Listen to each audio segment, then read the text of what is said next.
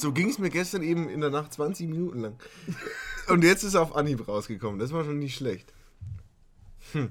Naja, ähm, herzlich willkommen bei Betreutes Konsumieren.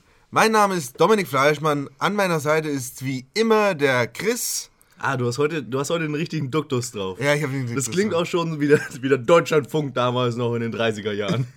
Guten Abend. So, nee, du musst Nee. noch näher ans Mikrofon ran, weil die muss ja übersteuern. Guten Abend und herzlich willkommen. Ich, ich frage, was ich mich tatsächlich auch frage, ähm, was ist mit dieser Art von Sprechern passiert? Weil früher haben alle so gesprochen. Entweder war es nur ein einziger, ich kann die nicht so gut unterscheiden, aber entweder war es nur ein einziger, der auch die Entnazifizierung überlebt hat, weil er hat sich in den 50er Jahren Der, noch... die- der hat auch die Entna- Entnazifizierung kommentiert. Ja, er hat, er hat äh, im Endeffekt, er hört sich in den 50er Jahren für mich immer noch genauso an wie in den 30er Jahren. Ähm, aber irgendwo muss dann der Cut passiert sein. Auf einmal war der dann weg, diese Art von äh, Nachrichtensprechern. Die, glaube ich, gibt es nur noch in Nordkorea. Ja, ja. Aber es ist immer noch mit, ähm, wenn man so ein Sprechtraining macht, äh, das einem beibringt, wie man zum Beispiel im Radio sprechen soll, kriegt man auch peinlich genau beigebracht, alle Sachen krass zu betonen. Zum Beispiel das T, das S, Das T, mein Lieblingsbuchstabe an der Stelle. das R, Das R. mm, das R. Ja, leider haben wir diese äh, Sprechausbildung nicht. Ähm, Deswegen nuscheln wir uns heute ein bisschen durch den Podcast. wie ihr wahrscheinlich schon erkannt habt am Titel, Übrigens bin ich auch dabei. Der Chris. Hast du hast du schon gesagt? Ja, habe ich gesagt und direkt danach hast du gesagt, oh, du bist ja heute schon im richtigen Sprechduktus drin. nee, nee, nee, spulen wir nochmal zurück. ja, Spielen wir es nochmal durch. hallo, herzlich willkommen. Mein Name ist Dominik Fleischmann. An meiner Seite befindet sich wie jedes Mal der Chris. Was hast du denn heute für ein Sprech... Wir, wir machen weiter im Programm. Hallo. Ja, wir, bei uns geht es heute um, um die öffentlich-rechtlichen. Äh, wie ihr auch gemerkt habt, heute kein Gast. Ja. Denn das ist ein äh, Thema, da reichen unsere Kompetenzen. Das können wir auch alleine eruieren. Wir sind, wir, sind, wir haben einen Stammtisch versammelt. mit lauter wütenden Meinungen von uns selber. Da hockt eine, da hockt eine, links, rechts, gegenüber und so weiter. Hauptsächlich rechts. Hauptsächlich rechts hockt die. Und wir wollen heute mal ein bisschen durchgehen. Gefällt uns der öffentliche Rundfunk? Hm? Wir werden es herausfinden. Was kann man verbessern? Außer alles natürlich. Und Gibt es denn überhaupt was zu verbessern? ja, das muss man natürlich klären. Und ansonsten einfach nur so, äh, was gefällt uns, was gefällt uns nicht. Einfach mal ein bisschen durchgehen durch die Themen. Einfach ein paar. Und natürlich, wann werden die endlich abgeschafft? Wann, wann, wann? Du bist heute auf jeden Fall sehr aggressiv. Oder bipolar in einer gewissen Weise auch. Zwischen Leute. ich kann, zwischen ich kann mich nicht genau erinnern, was vor eineinhalb Minuten war, bis hin zu ich bin der wütendste Mensch im ganzen Da haben wir Raum. ein ganz, ganz tolles Video also, äh, gesehen. In zwei Sekunden ein super Gag gemacht. Wie schnell kann ein Kind vergessen, was es gerade tun wollte? Ein Vater spielt mit seinem Kind Baseball. Das Kind steht da mit dem Schläger in der Hand. Der Vater wirft den Ball rüber und bevor der Ball da ist, hat das Kind schon den Baseballschläger fallen gelassen und ist weggelaufen. Ja, es ist, und wie immer machst du den, die, hältst du alle perfekten Regeln ein, einen visuellen Gag erklären. Das ist natürlich immer großartig. Nee, aber einfach mal so als Einstiegsfrage, bevor wir jetzt noch mehr in den Themen springen. Was hältst du denn grundsätzlich von den Rundfunkgebühren? Bist du ihm positiv ge- einges- gegenüber eingestellt, negativ? Naja, also, ähm, ich sag, ich, ich antworte, ich nehme mir die Frage an, ich beantworte eine andere. Okay. Und zwar, was ich denn von den öffentlich-rechtlichen halte. Ähm, ich bin an sich großer Fan davon zu sagen, man hat einen riesen Pot an Geld und kann damit machen, was man will. Davon bist du großer Fan. Ja, das- Aber am das liebsten hätte ich gerne- diesen großen Pottgeld, oder? Ich hätte den natürlich auch ganz gerne. Äh, Ich glaube, das Ergebnis wäre leicht anders, tatsächlich. Also, ich sehe den öffentlich-rechtlichen weniger geile Lambos. Anstatt dem Kinderkanal kann man sich auch mal ein bisschen Drogen und Nutten kaufen. Den geilen Fickerkanal. Ich glaube, der heißt inzwischen Servus TV. Achso. Ähm, nee, ich, ich mag an sich die öffentlich-rechtlichen. Ich sehe allerdings auch ähm, schon irgendwie Probleme, weil es mich in gewisser Weise nicht mehr anspricht. Oder was heißt mehr? Ähm, ja, wobei, damals als Kind schaut man sich natürlich Kika an, man kriegt da irgendwie ganz gute Unterhaltung, auch meistens mit einem wahren Kern dahinter. Aber irgendwann wächst man dann eben aus dem Kinderkanal Moral. raus. Und dann ist, ist dann halt für einen Jugendlichen tatsächlich meistens eher weniger dabei auf den öffentlich-rechtlichen. Und darüber werden wir auch heute äh, sprechen, wie versucht wird, das zu kompensieren und ob das denn äh, in der großen Verantwortung liegt. Aber ich bin erstmal positiv gegenüber dem gesamten Prinzip eingestellt. Ja, ähm, das, ich bin, da schließe ich mich dir vollkommen an. Also ich bin auch den öffentlich-rechtlichen sehr positiv gegenüber eingestellt. Ich, ich finde, um das jetzt schon mal vorwegzunehmen, das Positive überwiegt für mich bei Weitem das Negative. Ähm, aber nichtsdestotrotz, und das kann, kann man ja immer wieder feststellen, das Fernsehen sowieso, aber vor vor allem auch die öffentlich-rechtlichen, eben wegen diesen Zwangsgebühren, die sie da einziehen, ähm, Ja, Zwangsgebühren ist ja wieder ein Kampfbegriff. Ist ein Kampfbegriff, den habe ich ja jetzt bewusst ausgewählt. Also, Runde 2. Runde 2. Und jetzt habe ich ein bisschen den Faden verloren. Nee, aber wie gesagt, das Positive überwiegt das Negative. Aber grundsätzlich haben die Öffentlich-Rechtlichen natürlich ein kleines Imageproblem oder auch das Problem, dass die wenigsten sich, wie es meistens so ist, für den Status quo aussprechen. Da habe ich in einem Zeitartikel zum Beispiel gelesen, ähm, die Öffentlich-Rechtlichen haben das Brüssel-Problem das Brüssel-Problem einfach deswegen, wegen, dass ähm, eben die EU, die ihren Regierungssitz in, Brüssel, hat- in Brüssel hat, ähm, es ist sehr leicht, dieses Bürokratiemonster, wie es auch die öffentlich-rechtlichen, wie es den öffentlich-rechtlichen manchmal auch vorgeworfen wird, dieses Bürokratiemonster äh, dämlich zu finden, sich drüber lustig zu machen, es quasi als unnötig, als aufgebläht ähm, zu verdammen ohne gleichzeitig äh, zu beachten, wie viel Gutes man davon hat. Und erst im Nachhinein, wenn diese, ja, wenn diese Institutionen wie eben die öffentlich-rechtlichen oder die EU und die Vorteile, die diese beiden Sachen mit sich bringen, wegfallen würden, würde man erst merken, was man an ihnen gehabt hat. Also man, so ein klassisches Beispiel, man kann es nicht wertschätzen, während man es konsumiert, aber nachdem es dann eben weg ist, vermisst man es trotzdem, aus den verschiedenen Gründen. Und da wäre ich eben auch beim nächsten Punkt. Eben das, was mit am wichtigsten an den öffentlich-rechtlichen ist und weswegen ich die auch für unverzichtbar halte, ist einfach das, ähm, ja, das Informative, ihr Bildungsauftrag, den sie einlösen. Den ich einfach sehr, sehr gut finde. Denn die öffentlich-rechtlichen haben äh, mit ARD und ZDF ein zweigeteiltes Korrespondentennetzwerk auf der Plus ganzen Welt. Deutschlandfunk, also Plus eigentlich Deutschland. ja sogar dreigeteilt. Also es ist ein riesiges Netzwerk von Journalisten, die äh, ja die eben sich die also ARD und ZDF und Deutschlandfunk sind eben diese Anstalten, die sich durch die Rundfunkgebühren eben diesen guten Journalismus noch leisten können.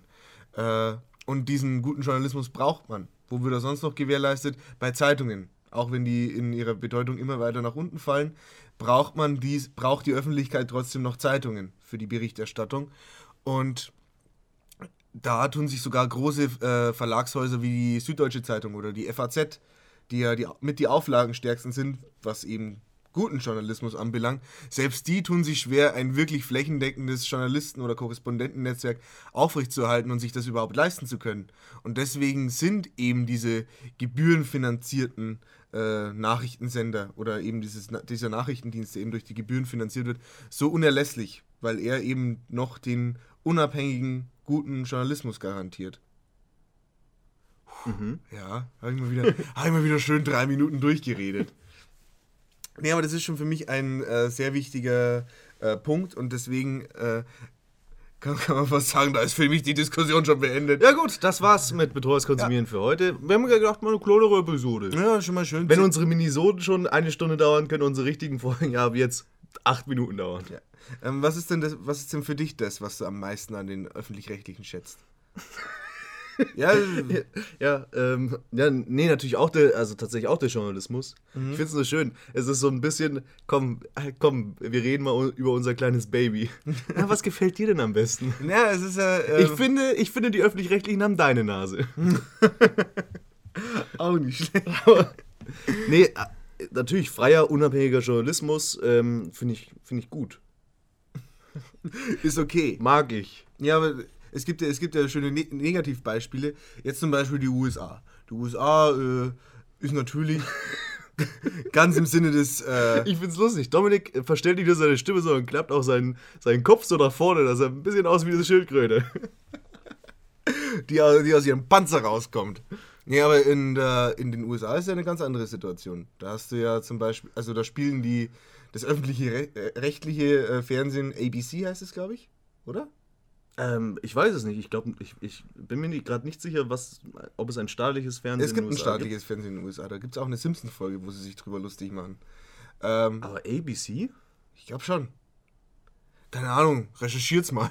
Ja, macht ihr mal unseren Job. Macht doch aber selber einen Podcast. Aber im Sinne der freien Marktwirtschaft ist, sind, äh, ist die Fernsehlandschaft da natürlich äh, von, privaten Sendern äh, dominiert und da die halt nicht diesen expliziten Auftrag haben, die ganze Gesellschaft abzubilden und da auch alle zu erreichen, hast du eben das Problem, dass da ordentlich polarisiert wird. Da hast du halt dann eben Fox News, die ähm, acht Jahre lang nur Barack Obama alle, die kleinsten Lappalien zu Skandalen aufgebauscht haben und jetzt bei Donald Trump die ganzen äh, Skandale zu Lappalien runterspielen.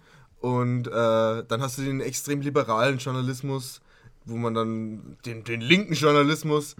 Und äh, das führt halt einfach dazu, dass eine Gesellschaft extrem polarisiert wird. ja, bei, bei Fox News wird nicht gesagt, also die machen eigentlich weniger eine Flieger, äh, einen Elefanten zur Fliege, als zu sagen, na gut, es ist ein Elefant, aber schaut euch mal den anderen Elefanten an. Der ist ja viel bunter und größer. Zum Beispiel, ja. Kein schlechtes Beispiel eigentlich. Aber das ist eben in Deutschland was anderes. Da hast du halt eben.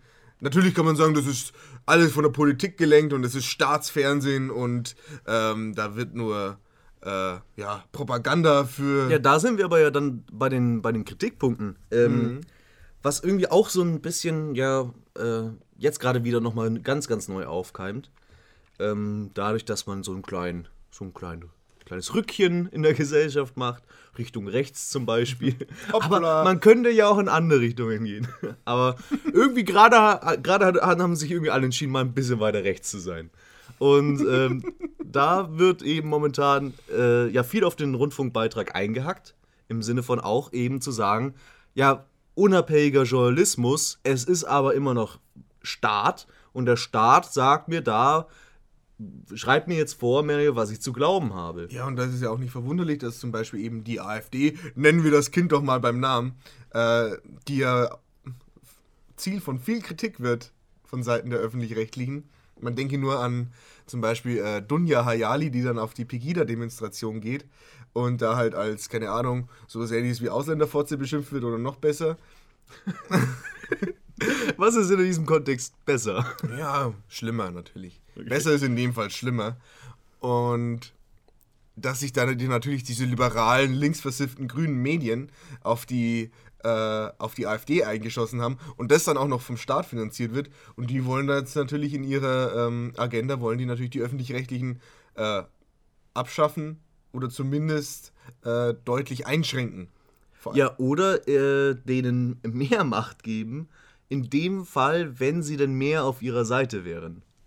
Ja, natürlich. Also das haben sie ja auch tatsächlich gesagt. Ich kann es leider nicht mehr komplett zusammenfassen, aber ähm, Höre ich da etwa Doppelmoral? Ding, ding, ding. nee, äh, wie, wie ging denn das? Ich glaube, es war irgendwas von wegen, wenn wir an der Macht wären, würden wir praktisch ähm, die Medien kontrollieren. Irgendwie äh, so in der Richtung. Mal wieder schön Gleichschaltungsgesetze Ja, im machen. Sinne von, wir, die Regierung soll durch die Medien das Volk bilden.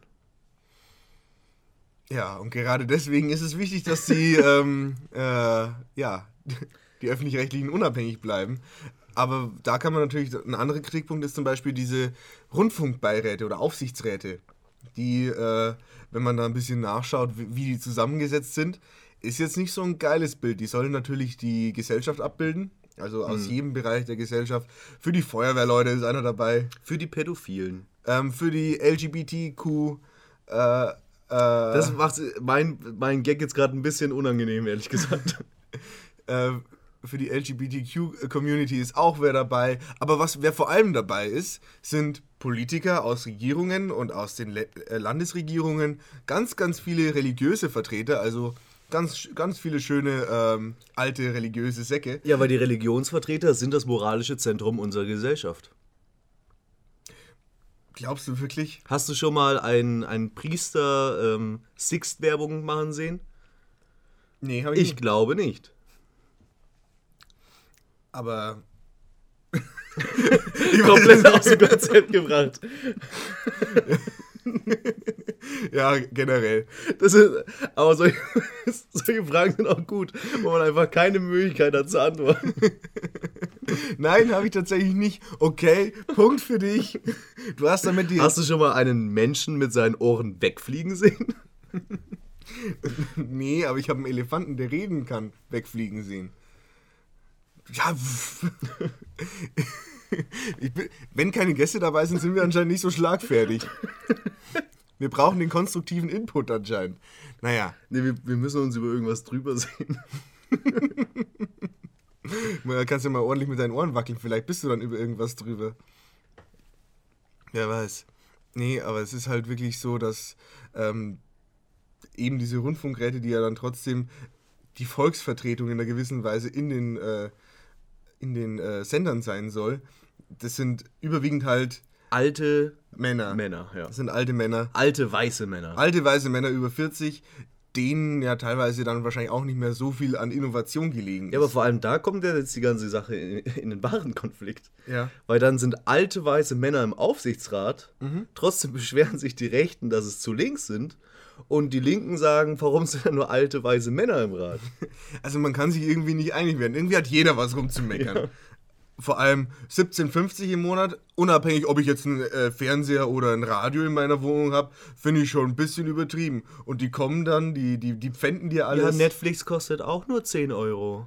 Und Ja. da kann ich alles von sehen. Ja, aber ja, stimmt. Also ich, wenn ich einen Netflix und einen Amazon Prime äh, Account habe, dann habe ich zahle ich weniger und habe mehr. Habe ich mehr geilen Scheiß für mich, mehr, das mich interessiert. Ja, aber ich meine, das ist natürlich auch ein äh, großer Kritikpunkt, der immer wieder angeführt wird. Rechtfertigen sich irgendwie diese 1750, wenn es offensichtlich für billiger ein theoretisch größeres Angebot gibt? Mm, Zumindest ein besseres Angebot für mich selber. In dem Fall. Ja, also jetzt im Sinne weniger Qualität, besser ist ja dann nochmal sehr subjektiv, aber zumindest größer. Ja, aber ähm, kennst du dich mit den Mediatheken der öffentlich-rechtlichen aus? Oder besuchst du die ab und zu? Ähm, wenig eigentlich. Ja, also ich glaube zum Beispiel tatsächlich, dass ähm, also die, Öff also die öffentlich-rechtlichen gibt es ja dann die Diskussion, werden die, äh, die Streaming-Anbieter, werden die die öffentlich-rechtlichen verdrängen oder obsolet machen in einer gewissen Weise. Äh, Im Moment, Was man auf jeden Fall sagen kann zu den äh, Mediatheken, ich kann es nicht ganz nachvollziehen, warum ARD und ZDF zwei unterschiedliche Aufträge gestellt haben, eine Mediathek zu programmieren, ähm, um dann unterschiedliche Mediatheken mit unterschiedlichen Datenstrukturen zu haben. Vor allem, weil eben die eine, ich glaube, also die ARD, glaube ich, war die, die richtig gut funktioniert, während die ZDF einfach sehr viele Probleme hat.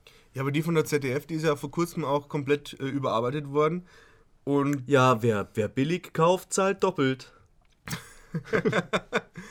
Aber es ist, es sieht tatsächlich äh, inzwischen sehr ähnlich dem Programm, also dem Menü von Netflix ähnlich.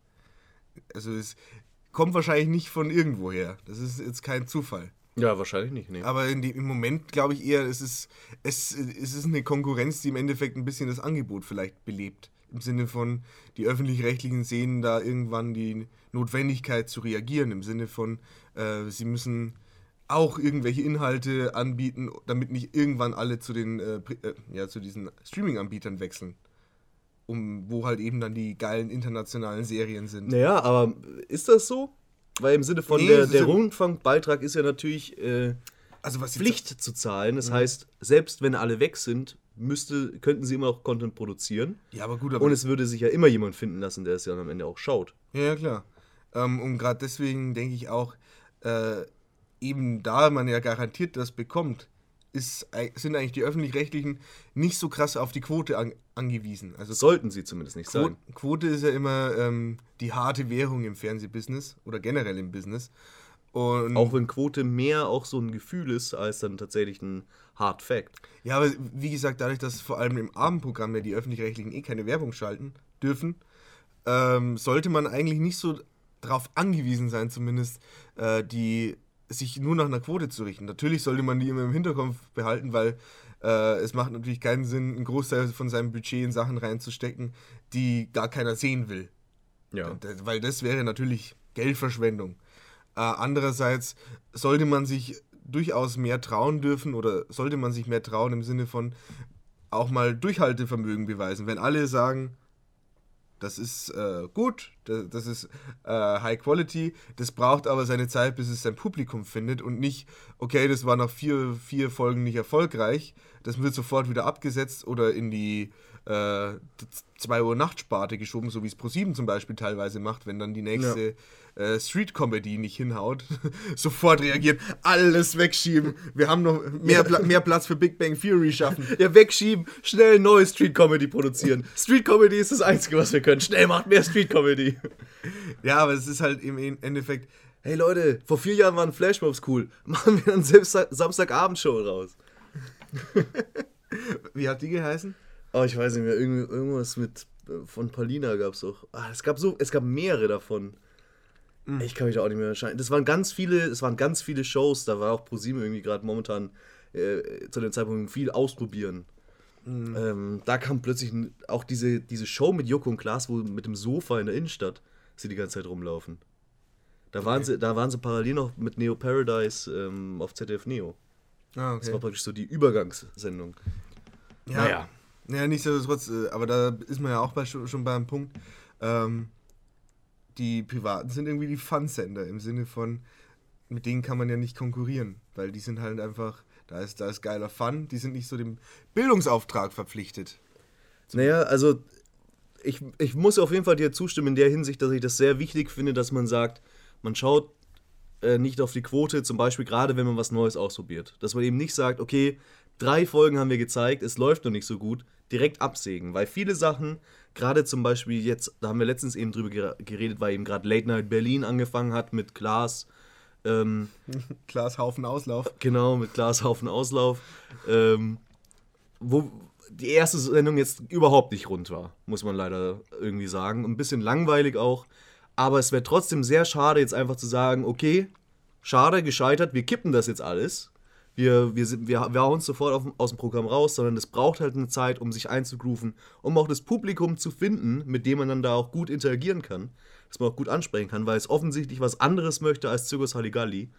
Ähm, und eben, dass man dem Programm auch äh, dann seine, also als Sender die, die Zeit gibt, sich zu entwickeln und seine Nische zu finden. Ja, also andere Beispiel, auch Late Night ist ja zum Beispiel das Neo-Magazin, das ja zwei Jahre lang in der Sparte auf ZDF Neo rumvegetiert ist, muss man ja fast sagen, mit, äh, sagen wir mal, Quoten von bis zu 100.000 nach eigenen Angaben, was ich mal von Böhmermann gehört ja. habe. Also der hat nie mehr als 100.000 Zuschauer, was für ein Fernsehprogramm jetzt nicht gerade viel ist. Ja, was für ZDF Neo jetzt äh, auch nicht unbedingt viel war, ähm, aber ich glaube so ungefähr im Senderschnitt. Ja, also sie, ist, ich glaube, die einzige Vorgabe, die die damals bekommen haben, sie müssen ungefähr im Sendeschnitt sein von, ich glaube, 0, zwischen 0,1 und 0,3 Prozent Marktanteil. Was halt In der werberelevanten Zielgruppe. in der, Werbe, in der werberelevanten Zielgruppe, was halt wirklich krass wenig ist, um ehrlich zu sein. Ja, aber die ist natürlich dann nochmal ganz krass aufgeteilt. Also. Ja, und wie gesagt, die konnten dann da eben zwei Jahre mehr oder weniger machen, was sie wollten. Mit jetzt nicht gerade dem größten Budget, aber sie hatten die Möglichkeiten. Und was dann daraus geworden ist, ist mehr oder weniger die beste Abendunterhaltung, die es im also zumindest Late Night Show, die es im Moment in Deutschland gibt. Ja. Und auch besser meiner Meinung nach als die sehr viel gelobte Heute-Show, die ich persönlich nicht ganz so geil finde. Ja, aber also zum Beispiel, dann muss man halt, halt auch sagen, im Falle von Neo Magazin, dass ihnen vielleicht unbedingt der große Schritt auf die, auf das jetzt, äh, ja, auf den großen Sender ZDF auch nicht in jeder Hinsicht gut getan hat. Nee, ab 10.000 Leute kommen die Deppen. Ja, hat ja Olli Schulz gesagt und ähm, da muss man ja auch zustimmen. In dem Moment, wo du halt ein größeres Publikum ansprichst, bist du immer kurz und drauf daran, mehr oder weniger deine eigene persönliche Identität zu verlieren, weil du dich dem Konsens irgendwie anpassen musst. Ja, ansonsten, also was da eben bei Neo Magazin zum Beispiel gewachsen ist, waren ja dann eben, äh, ja, die Zuschauer, die hatten dann ihre eigenen Gags mit der dünne, blasse Junge und ich liebe ihn, aber ich hasse ihn, aber ich liebe ihn auch. Sowas in der Art. Also die hatten Oder lass doch lieber die Pferde denken, die haben die größeren Köpfe. ein grandioser Kommentar. Aber da, also wie gesagt, da ist ja im Endeffekt so eine kleine Fankultur drumherum gewachsen mit, und äh, was auch dem äh, Inhalt vielleicht manchmal nicht auch gut getan hat, weil es natürlich dann dazu tendiert ist, sehr selbstreferenziell zu werden und äh, Gags auf Insidern aufgebaut haben, die dem äh, Neueinsteiger vielleicht nicht so zugänglich waren. Ja, aber das ist ja eben genau dieses, man baut sich seine kleine eingeschweißte Community. Das ist ja eigentlich eine Sache, die ich als positiv Ja. äh, hervorstellen möchte. Was ich dann eben als negativ hervorstellen möchte, ist zum Beispiel die Tatsache, du hast eine Sendung wie Neo Magazin. Du schaffst es damit mehr oder weniger wirklich plötzlich auch überraschend eben durch solche Sachen wie die Erdogan-Nummer ein sehr, sehr großes Publikum äh, anzusprechen. Deine Sendung wird plötzlich gesellschaftspolitisch und sozial Also grundsätzlich auch relevant bis zum Genau, mehr. relevant. Ja. Ähm, das heißt, plötzlich kommen die richtig krassen Quoten. Plötzlich geht es wirklich steil bergauf. Und dann sitzt du eben bei deinem hohen Marktanteil. So, was machst du jetzt? Wenn du einfach nur mehr oder weniger, okay, wir tonen das jetzt alles wieder ein bisschen down. So, wir machen einfach unser Ding, was wir davor auch gemacht haben. Dann riskierst du es natürlich, deine ganzen Leute wieder zu verlieren. Was an sich nicht schlimm wäre. Das Problem ist nur, wenn du einmal vom Marktanteil ganz oben war und er senkt sich wieder, dann sieht es eben aus wie, die Sendung wird schlechter, die Sendung äh, spricht die Leute nicht mehr an und jetzt müssen wir den Stöpsel ziehen, bevor sie wieder unten angekommen ist. Und was war die Konsequenz der neuen Relevanz zum Beispiel beim Neo-Magazin? Auf einmal sitzen da die großen Politiker. Und äh, das hat zumindest für mich die Folge gehabt, dass äh, mindestens ein Drittel der ganzen Folge, äh, also die 10 Minuten die, oder 15 Minuten, die eben dem Gast gewidmet sind, für mich komplett irrelevant geworden sind, weil äh, das eben dann ein sehr, sehr schnell zu einem sehr steifen äh, Polit-Talk verkam, weil ähm, diese Profipolitiker sich vielleicht auch nicht unbedingt auf diesen, ja, äh, sehr sarkastischen Meta-Humor von Hauptsächlich ironisch. ja, diesen ironischen Meta-Humor von Jan Böhmermann einließen oder ihn vielleicht auch nicht verstehen. Ganz einfach. Ja, ich sehe es vor allem eigentlich darin, dass plötzlich ähm, ich das Gefühl habe, zumindest, dass das Neo-Magazin weniger klare Statements geben möchte. Ähm, oftmals trotzdem noch eher mit dem erhobenen Zeigefinger dasteht und wackelt. Und ähm, dass vor allem die, äh, diese Show an, für, an und für sich, gerade eben mit Jan Böhmermann als Persönlichkeit davor, nicht mehr so gerne in unpopuläre Meinungen, also unpopuläre Meinungen vertritt. Sondern lieber einen Gang zurückschaltet, um eben nicht äh, Leute zu verprellen. Und da ist dann eben das Problem, weil genau das ist natürlich der Sinn von so einem Format. Und genau deswegen ist, sollte man es eben fördern in einem öffentlich-rechtlichen Kontext. Ja, genau. Weil in dem Moment, wo man mehr oder weniger Brei macht, der jeden zufriedenstellt, dann kann es auch auf den Privatsendern laufen. Ja, klar, weil ähm, die, die. Und ich meine, die Heute-Show ist im Grunde, für mich fühlt es sich immer noch an wie eine Fortsetzung der Wochenshow äh, von, ich glaube, Sat 1 war es damals. Äh, ja, genau. Und ähm, ja, das, also ich sehe die Wochen, äh, die, die, die Heute-Show gar nicht mal so zwangsläufig als Produkt der öffentlich-rechtlichen, als Olli wir- Welke hat, hat irgendwie dieses Format zu den äh, öffentlich-rechtlichen gebracht. Genau. Und die Wochenshow, äh, die Heute-Show ist ja wirklich Olli Welke durch und durch, weil der, glaube ich, schreibt ja auch fast alles. Ja, und äh, wir haben ja mehr oder weniger mit äh, Luke die Woche und ich auch eine private Late-Night-Show gesehen. Ja, das war eben auch ein Gedanke, den ich gehabt habe. Ähm, zum Beispiel eben was Comedy anbelangt. Äh, da haben die öffentlich-rechtlichen, so verwunderlich wie es auf den, auf den ersten Moment klingen mag, das viel bessere Programm. Weil was haben die privaten Sender? Sie haben im Endeffekt nur diese äh, Comedians. Im Sinne von ähm, Atze Schröder, Mario Barth, Cindy aus Marzahn, Dieter nur. Dieter Nur äh, und so weiter und so fort. Also die, die Liste geht noch viel weiter. Da wo Kristall, Luke Mockridge, da wo eben die Stand-Up-Programme, wo sie die Lanxess Arena voll machen, äh, übertragen werden und genauso wie die Lanxess Arena voll wird, versammeln sich halt vor diesem ja, sehr leicht zugänglichen Humor und vor diesem lei sehr leicht ja, zugänglichen Geschichten, wie die sie erzählen, da versammelt sich halt dann auch ein Großteil des Publikums. Das ist halt mehr oder weniger ähm, Fernsehen zum Berieseln. Das ist nichts, wo man seinen Kopf einschalten muss.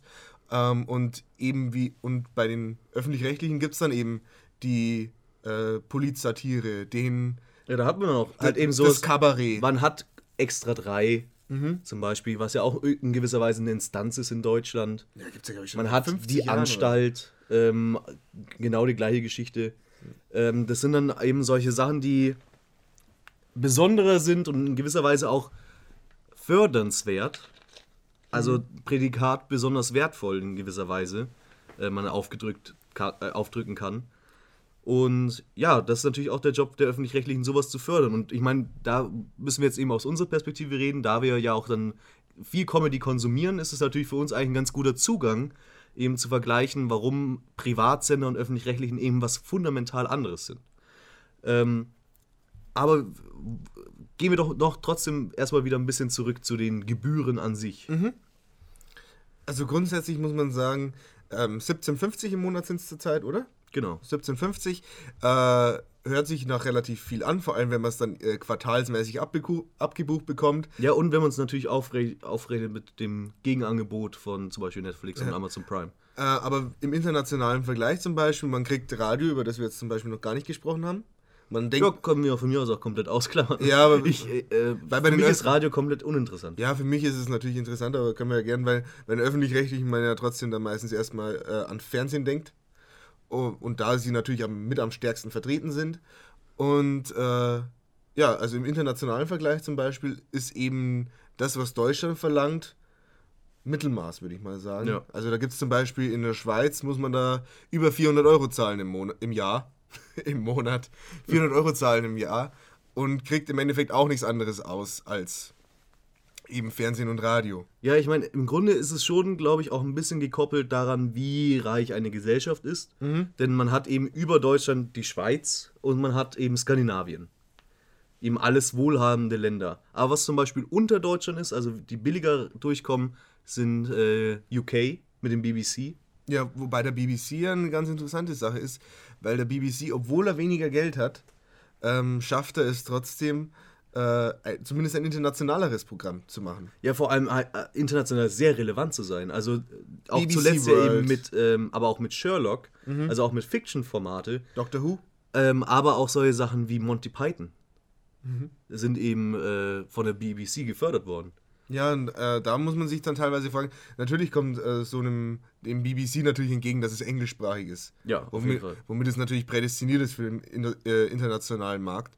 Aber dass Deutschland wirklich entweder keine Ambition hat oder es zumindest nicht fertig bringt beim Jahresbudget von fast 9 Milliarden oder Ja, ja. über 9 Milliarden. 8,1. Ja, ähm, also zumindest, äh, das ist zumindest das höchst, größte Budget, das irgendein äh, öffentlich-rechtliches äh, Sender weltweit hat.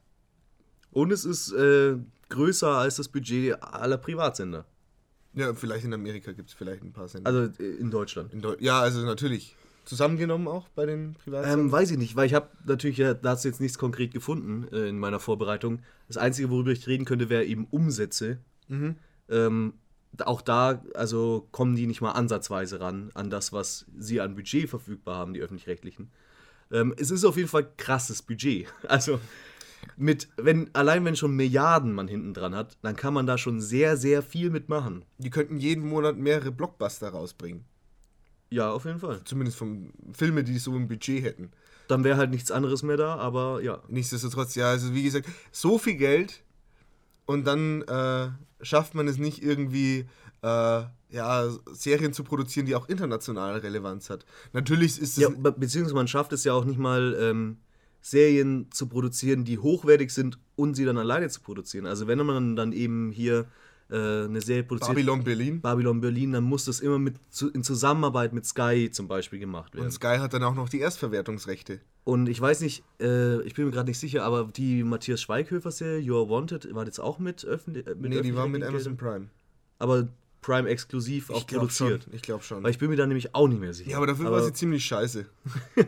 Ja, aber da ist dann eben genau äh, die, die Sache, man hat eigentlich ein Riesenbudget und wo landet das am, im Endeffekt? Äh, Es verteilt sich natürlich auf ein riesiges Senderangebot. Ähm, und es landet natürlich auch andererseits extrem stark äh, zum Beispiel in den äh, Renten der ehemaligen Angestellten. Was halt einfach daran liegt, dass die äh, öffentlich-rechtlichen, äh, als sie konzipiert wurden, äh, da, das war eine komplett andere Zeit. Also da waren eben noch, ja, eine andere Bevölkerungsstruktur, was, die, was das Alter anbelangt. Und äh, es war halt eben auch noch, äh, man hat eben noch nicht an solche Sachen gedacht wie eben das Internet, sondern da gab es halt nur Fernsehen und Radio. Also mit Abstand die wichtigsten.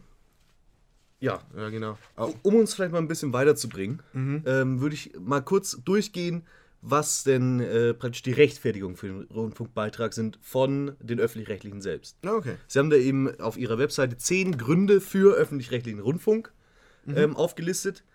Diese sind Unabhängigkeit, klar haben wir ja auch schon drüber geredet, dass sie aktuell und kritisch sein können, spielt ja auch in gewisser Weise mit der Unabhängigkeit rein. Und bei aktuell wird dann eben auch zum Beispiel gesagt, dass es ja online alles geht und dass sie eben auch da viel Geld investieren. Das Programm ist vielfältig, es wird sowohl spannende als auch entspannte Unterhaltung geliefert, Information, verschiedene Ansichten und Lebenseinstellungen stehen da im Mittelpunkt. Da werden wir auch sicherlich, wenn wir über Funk reden, auch nochmal drüber äh, kurz eingehen. Dann ein Punkt ist, dass sie kindgerecht sind. Kika zum Beispiel. Genau, da haben sie ja eben den Kika und da auch tatsächlich ein sehr schöner Satz in ihrer Begründung ist, dass sie eben Fernsehen für Kinder machen, ganz ohne Werbung und ohne Gewalt. Und da muss man ja auch wirklich sagen, die Werbefreiheit haben wir ja bisher eigentlich noch kaum erwähnt, aber wie unfassbar wichtig das ist, also auch dann nochmal insbesondere im Kinderfernsehen, denn ich kenne es ja auch, ich war ja auch mal Kind und habe dann äh, Super RTL angeschaut oder mittlerweile Nick, wo man ja wirklich vollgeballert wird mit den Werbungen zu Spielzeug, die ja auch also so aggressiv, aggressiv auf kaufen, kaufen, kaufen getrimmt sind. Nerv deine Eltern. Du, du setzt dich jetzt in den Toys R Us. Nee, gibt's ja gar nicht mehr. Gibt's da eigentlich noch explizite Spielläden in Deutschland? Aber ich hoffe, es gibt auch den äh, Spiel- und Freizeit, den Kaufering. Ja, aber da sitzen dann die Kinder in den, in den Gängen von den Regalen und schreien, ich will jetzt. Was, was wollen Kinder? Sag's mir. Wie kann, wie, Wie kann ich sie anlocken? wie kann ich sie anlocken? Ich weiß nicht, mit Süßigkeiten, die kriegst du nicht mehr Ja, so. frü- bei Pokémon Go war das ganz leicht. Einfach Lockmodul und dann hast du sie angelockt. Zwei Fliegen mit einer Klappe. Erstmal noch schön die Masterbälle wegballern Ja. und dann die Kinder einfangen. Wie fängt man Kinder am besten? Was braucht man da für Bälle, um die zu fangen? Kugeln tatsächlich. Kugel. Ähm, Betäubungskugeln. gehen wir wieder zurück zu den Gründen. Ähm, Platz 5 und da Platz 5. Platz 5. Platz 5 der Gründe für öffentlich-rechtlichen Rundfunk ähm, ist Sport. Und das ist eben dann auch vielleicht noch ein kontroverseres Thema. Wir sind schon relativ lange eigentlich in der Aufnahme drin dafür, dass wir noch so viel besprechen wollten. Ähm, da, das ist auch eine Sache, die mir persönlich sehr am Herzen liegt. Gegen Sport bin ich nämlich. No Sports. Ähm, nicht nur im realen Leben, sondern auch im Fernsehen. Ähm, an sich, Sportförderung verstehe ich, ja, finde ich auch an sich gut.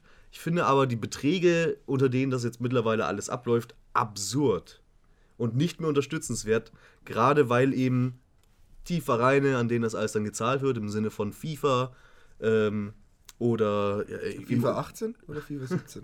oder auch äh, hier die Olympiakommission oder so, ähm, dass da viel, viel Scheiße und Korruption hinter den Kulissen äh, stattfindet, die man mit seinem Rundfunkbeitrag eigentlich direkt oder indirekt unterstützt. Ja, das ist für mich auch eine Frage, ob das überhaupt.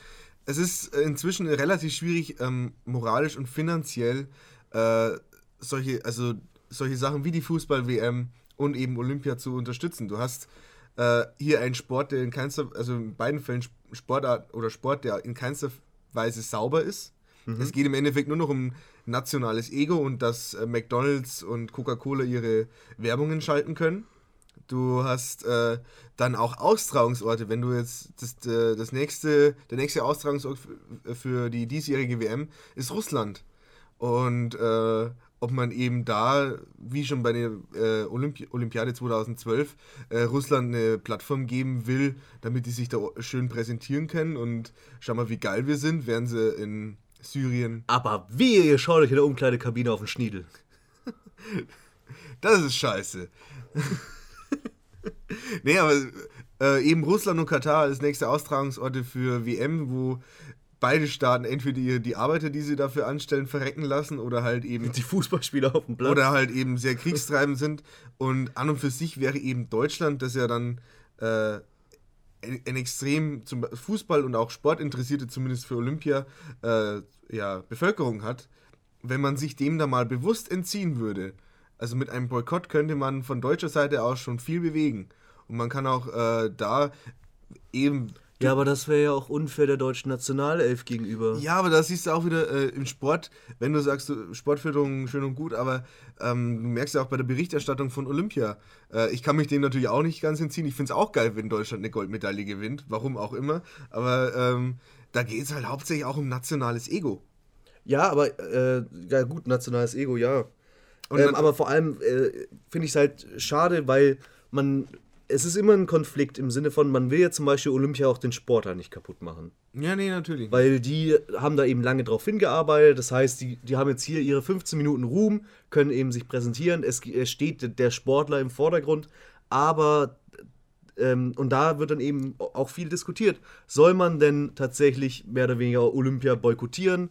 Soll man ähm, diese Korruptionen, die da im Hintergrund sind, überhaupt während Olympia besprechen? Ja, Oder kann man das nicht die anderen äh, 300 Tage im die, Jahr machen? die Argumentation ist natürlich immer, äh, Politik hat im Sport nichts zu suchen, aber gleichzeitig hast du dann immer das Problem, äh, wenn dann eben sowas wie Russland diese äh, Spiele äh, ja, austrägt, dann hat natürlich das was mit Politik zu tun. Und andererseits, äh, du sag, wenn du sagst, okay, Olympia sind dann die 15 Minuten Ruhm, die dann eben der Diskuswerfer hat oder der Weitspringer, was auch immer. An und für sich, was ich auch kritisieren, äh, kritisieren würde, Wäre mal lieber DJ geworden, Diskuswerfer. Einfach, das wäre mal beeindruckend. Einfach so von 30 Meter Entfernung die Dis äh, die, Die Diskette.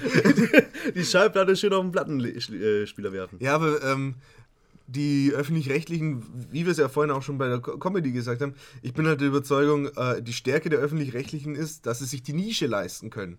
Also sie können sich leisten, äh, etwas, also sie können natürlich mit ARD und ZDF, haben sie Sender, die eigentlich hauptsächlich auf den Massengeschmack zugeschnitten sind, aber du hast halt deine Untersender und die regionalen Sender, die eben für eine Nische da sind. Also der Komödiantenstadel auf dem Bayerischen Rundfunk, den, der interessiert außerhalb von Bayern keinen und auch in Bayern jetzt nicht so viele, aber da funktioniert er noch, da wird er gern gesehen. Aber, und genauso kannst du sagen, ja, warum äh, kriegen die anderen Sportarten außer Fußball nur einmal am Sonntag bei der, ähm, ja nicht Sportschau, sondern Das äh, aktuelle Sportstudio. aktuellen Sportstudio, äh, kriegen sie dann so einen 20-Minuten-Block und selbst da ist dann noch 40 Minuten Fußball. Warum machst du dann keinen keinen Sender oder räumst nicht irgendwo Sendeplätze frei, um dann eben halt mal schön zwei, drei Stunden in der Woche über andere Sportarten zu berichten? Ja, und wo ist eigentlich der E-Sport? Wo ist der E-Sport? Ja. Ist ja tatsächlich, also klingt jetzt vielleicht lustig, aber ist ja tatsächlich eine berechtigte Frage, weil der E-Sport letztendlich auch in Deutschland teilweise größer ist als viele Nischensportarten, über die dann doch berichtet wird. Ja, da hast du dann wieder das Problem, dass die Strukturen, die Ja, Strukturen und ja, ja, die Personen, klar. die da stehen, äh, ziemlich alt sind. Und da hast du dann eben auch wieder das Problem zu Funk. Aber jetzt gehen wir erstmal deine. Nee, aber äh, man kann es ja zumindest mal kurz ansprechen, weil eben genau da ja auch dann ein Interessenskonflikt ist, wenn man eben sagt, okay, Sport schreiben wir uns auf die Fahne, weil wir eben sagen, das ist gesellschaftlich relevant, das sollte, das wollen wir bieten, dann ist es eben dann doch schwierig zu sagen, aber da machen wir einen Cut. Das ist dann uns nicht mehr gesellschaftsrelevant. Das ist nicht unsere Pflicht, den Bürgern zu sagen, weil zum Beispiel, da kann man ja auch sagen, der E-Sport findet hauptsächlich im Internet statt, also warum braucht es dann Berichterstattung im Fernsehen? Ähm, ja. Ja, Fußball findet hauptsächlich draußen statt. Warum braucht es dafür Berichterstattung im Fernsehen? Viewing. Nee, aber ähm, äh, Fußball ist ja traditionell im, im Fernsehen mehr oder weniger übertragen worden. Ja. Während E-Sport halt traditionell seine Szene im Internet gefunden hat. Ja, aber du siehst es ja schon beim, bei der nächsten Sportart oder der zweitbeliebtesten Sportart in Deutschland, Handball. Wann siehst du denn schon mal wirklich Handball außerhalb von EM und WM und Olympia äh, im Fernsehen? Es, Ja. wird, es wird jetzt nicht. Auf Eurosport vielleicht noch.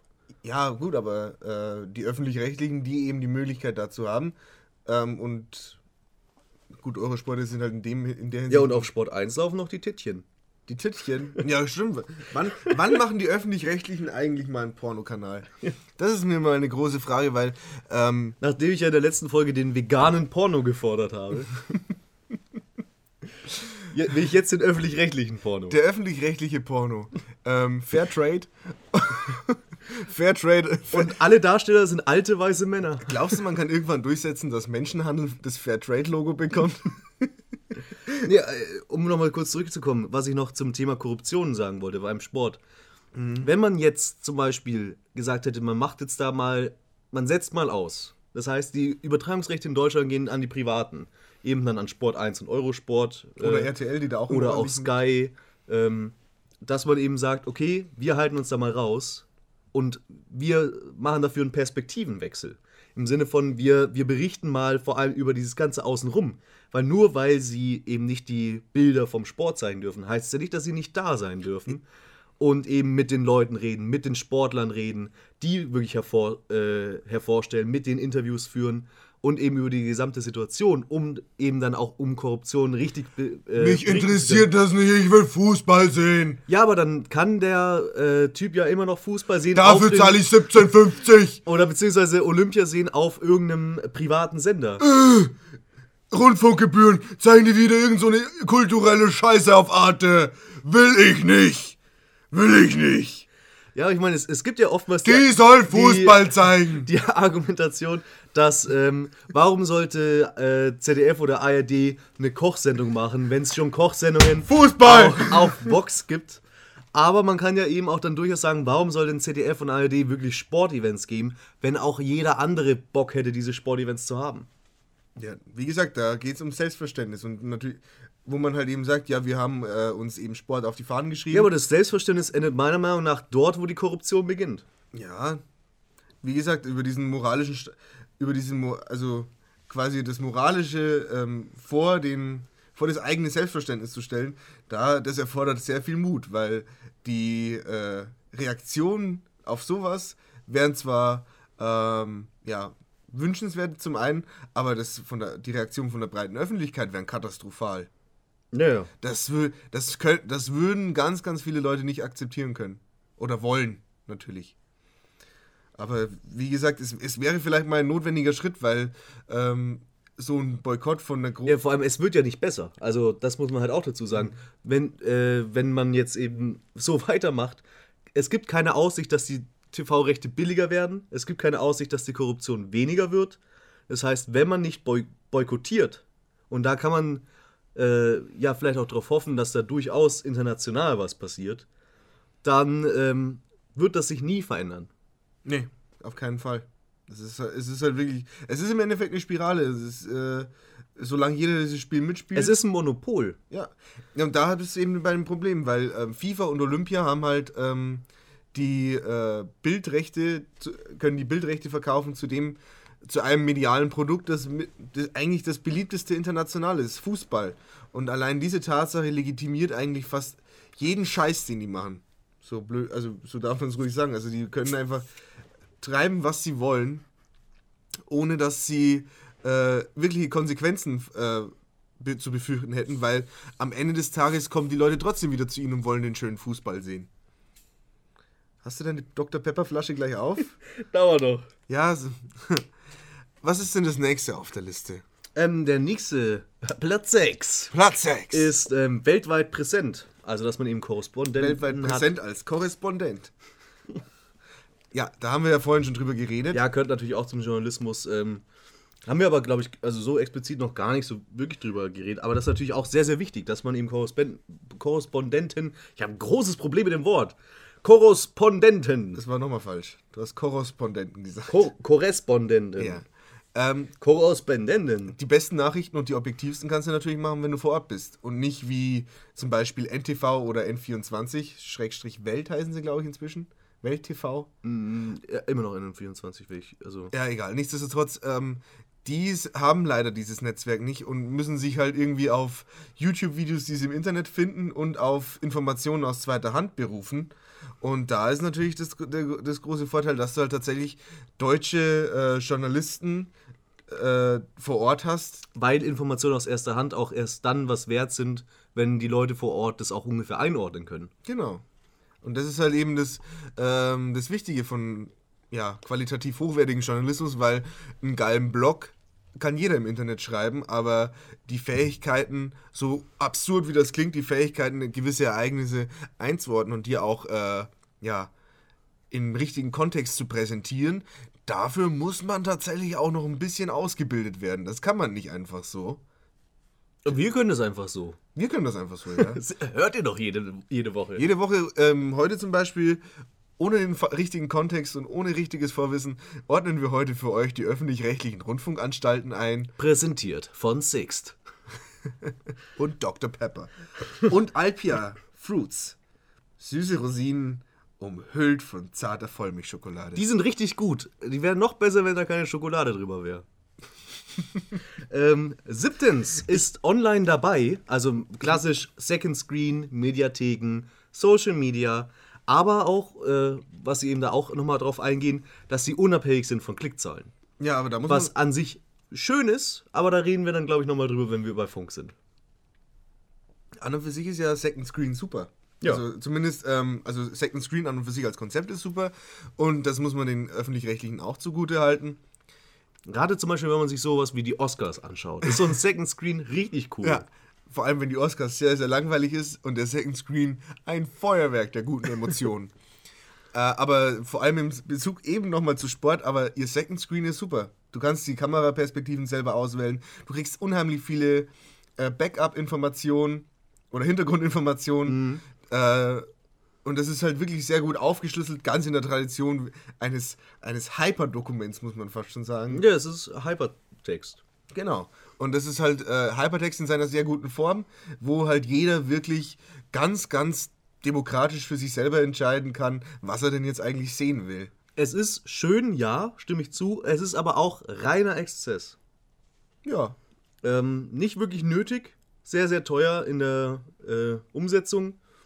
Und äh, Aber auch da siehst du wieder, wie wichtig ihnen die, äh, Fußball oder Sport ist. Naja, klar. Weil da machen sie sich dann die Mühe. Bei allem anderen hinten dran, aber äh, bei Sportübertragungen macht ihnen keiner was vor.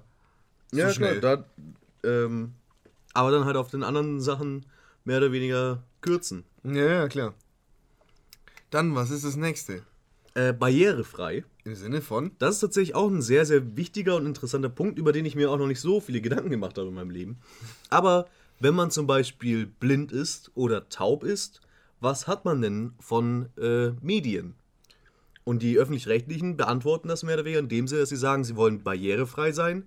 Zum Beispiel auf ARD sind 95% aller Sendungen untertitelt. Teletext 150. Oder äh, es gibt Angebote mit Gebärdensprache. Bei Phoenix gibt es den Gebärdensprachen-Tagesschau. Genau. Ja. Und ähm, Audiodeskription gibt es auch, also dass praktisch dir alles so hörspielmäßig kommentiert wird. Und es gibt eine Rollstuhlauffahrt. Also zum Beispiel äh, Kanzlerduell, Merkel betritt die Bühne, sie stolpert, traurig. Ihre Perücke fällt vom Kopf. oh, Man sieht oh, ihre oh. Reptilienhaut. Man, da könnte man richtig viel Scheiße bauen, ne? wenn, man, wenn wir diesen Job irgendwie kriegen könnten. Wenn wir uns da reinschmuggeln könnten. Wir könnten Deutschland revolutionieren. Aber da habe ich auch mal ein lustiges Video gesehen, äh, ist, glaube ich, im dänischen Fernsehen. Da wurde eine Politikdebatte übertragen aus dem Parlament und die Untertitel waren äh, von der Kindersendung. Und, Also nee, habe ich jetzt was und dann ste äh, steht da zum Beispiel drunter, I will build the greatest äh, sandcastle in the, world, in the universe. ist auch super. Äh, Da habe ich mal was gesehen, das fand ich sehr lustig. Ähm, eine Debatte mit Gebärdensprache. Also, dass äh, zwei Leute mit Gebärdensprache stehen sich gegenüber und äh, debattieren miteinander in Gebärdensprache. Während halt die eigentlichen Leute natürlich. Ähm, es sieht lustig aus, sieht aus wie ein Rap-Battle ohne Sound. Ja, oder als der Rapper Waka Flocka gedacht hat, die, die seinen Songtext in Gebärdensprache beim Live-Konzert übersetzt, ist eine Tänzerin. Oh, ist das peinlich. Waka Flocka. Fresh Wackadoo. Nee, barrierefrei tatsächlich ein sehr cooler Punkt. Äh, gefällt mir. Weil natürlich das die Privaten eigentlich nicht machen. Weil einfach auch zu wenig nutzen im Grunde. Weil Ja. die Leute halt nicht dann. Weil die Ja. halt einfach nicht behindert Och sind. Mann, ist ja Arbeit, du. Können wir nicht, können wir nicht einfach auf, können wir die Fernbedienung nicht so machen, dass die Behinderte nicht bedienen können? ähm, neuntens ist seinen Preis wert. Oh, das fand ich jetzt ein bisschen. Also irgendwie wollten sie, glaube ich, auf 10 Punkte kommen. Also, Okay, wir, wir haben schon acht, acht Punkte. Das klingt ja blöd. Was sind wir? Buzzfeed? ähm, und zehntens ist demokratisch. Also, das bedeutet eben, dass äh, man hat die Höhe des Beitrags wird folgendermaßen festgelegt, dass eben die öffentlich-rechtlichen Entschuldigung, Entschuldigung nochmal. Oh Gott, Dr. Pepper, was hast du getan? ähm, die öffentlich-rechtlichen können eben eine Schätzung, sage ich jetzt mal, abgeben. Im, Im besten Fall sollte es schon präziser sein, wie viel Geld sie dann brauchen. Diese Schätzung geht dann an äh, die Bundesländer, die dann ebenfalls mehr oder weniger das dann aufteilen und dann wird am Ende entschieden, demokratisch, die, durch die 16 Bundesländer, wer denn eigentlich, äh, äh, wie viel Geld dann an wen geht. Ja. In dem Sinne ist es demokratisch, dass man eben sagen kann, äh, dass ihm die Volksvertreter das zu entscheiden haben. Allerdings muss ich ja sagen, und da kommen wir dann sicherlich zum nächsten großen Diskussionspunkt, für mich persönlich ähm, sind die öffentlich-rechtlichen in gewisser Weise doch ein bisschen undemokratisch, weil man dann doch keinen Einfluss darauf hat, äh, was läuft, was unterstützt wird von meinem Geld. Da war der ähm, Sat 1 Filmfilm noch demokratischer. Da konnte man äh, teilweise noch mitbestimmen, was denn da kommt. Oder irg irgendwo, oder war das bei Tele 5, glaube ich, gibt es den Wunschfilm. Da wo man aus drei, drei Filmen auswählen kann. Das ist aber auch Exzess pur, weil da muss man natürlich, die müssten sich die Senderechte für drei Filme kaufen. Ja, das waren immer ziemlich trashige Filme, die wahrscheinlich nicht so teuer sind. Betreutes Konsumieren, der Film. Einfach zwei Stunden lang Podcast mitgefilmt, ohne Schnitt, ungekürzt, ungeschont. Ohne Schnitt, ohne Skill, ohne Mühe. Ja, es war äh, natürlich, man kann nicht mitbestimmen.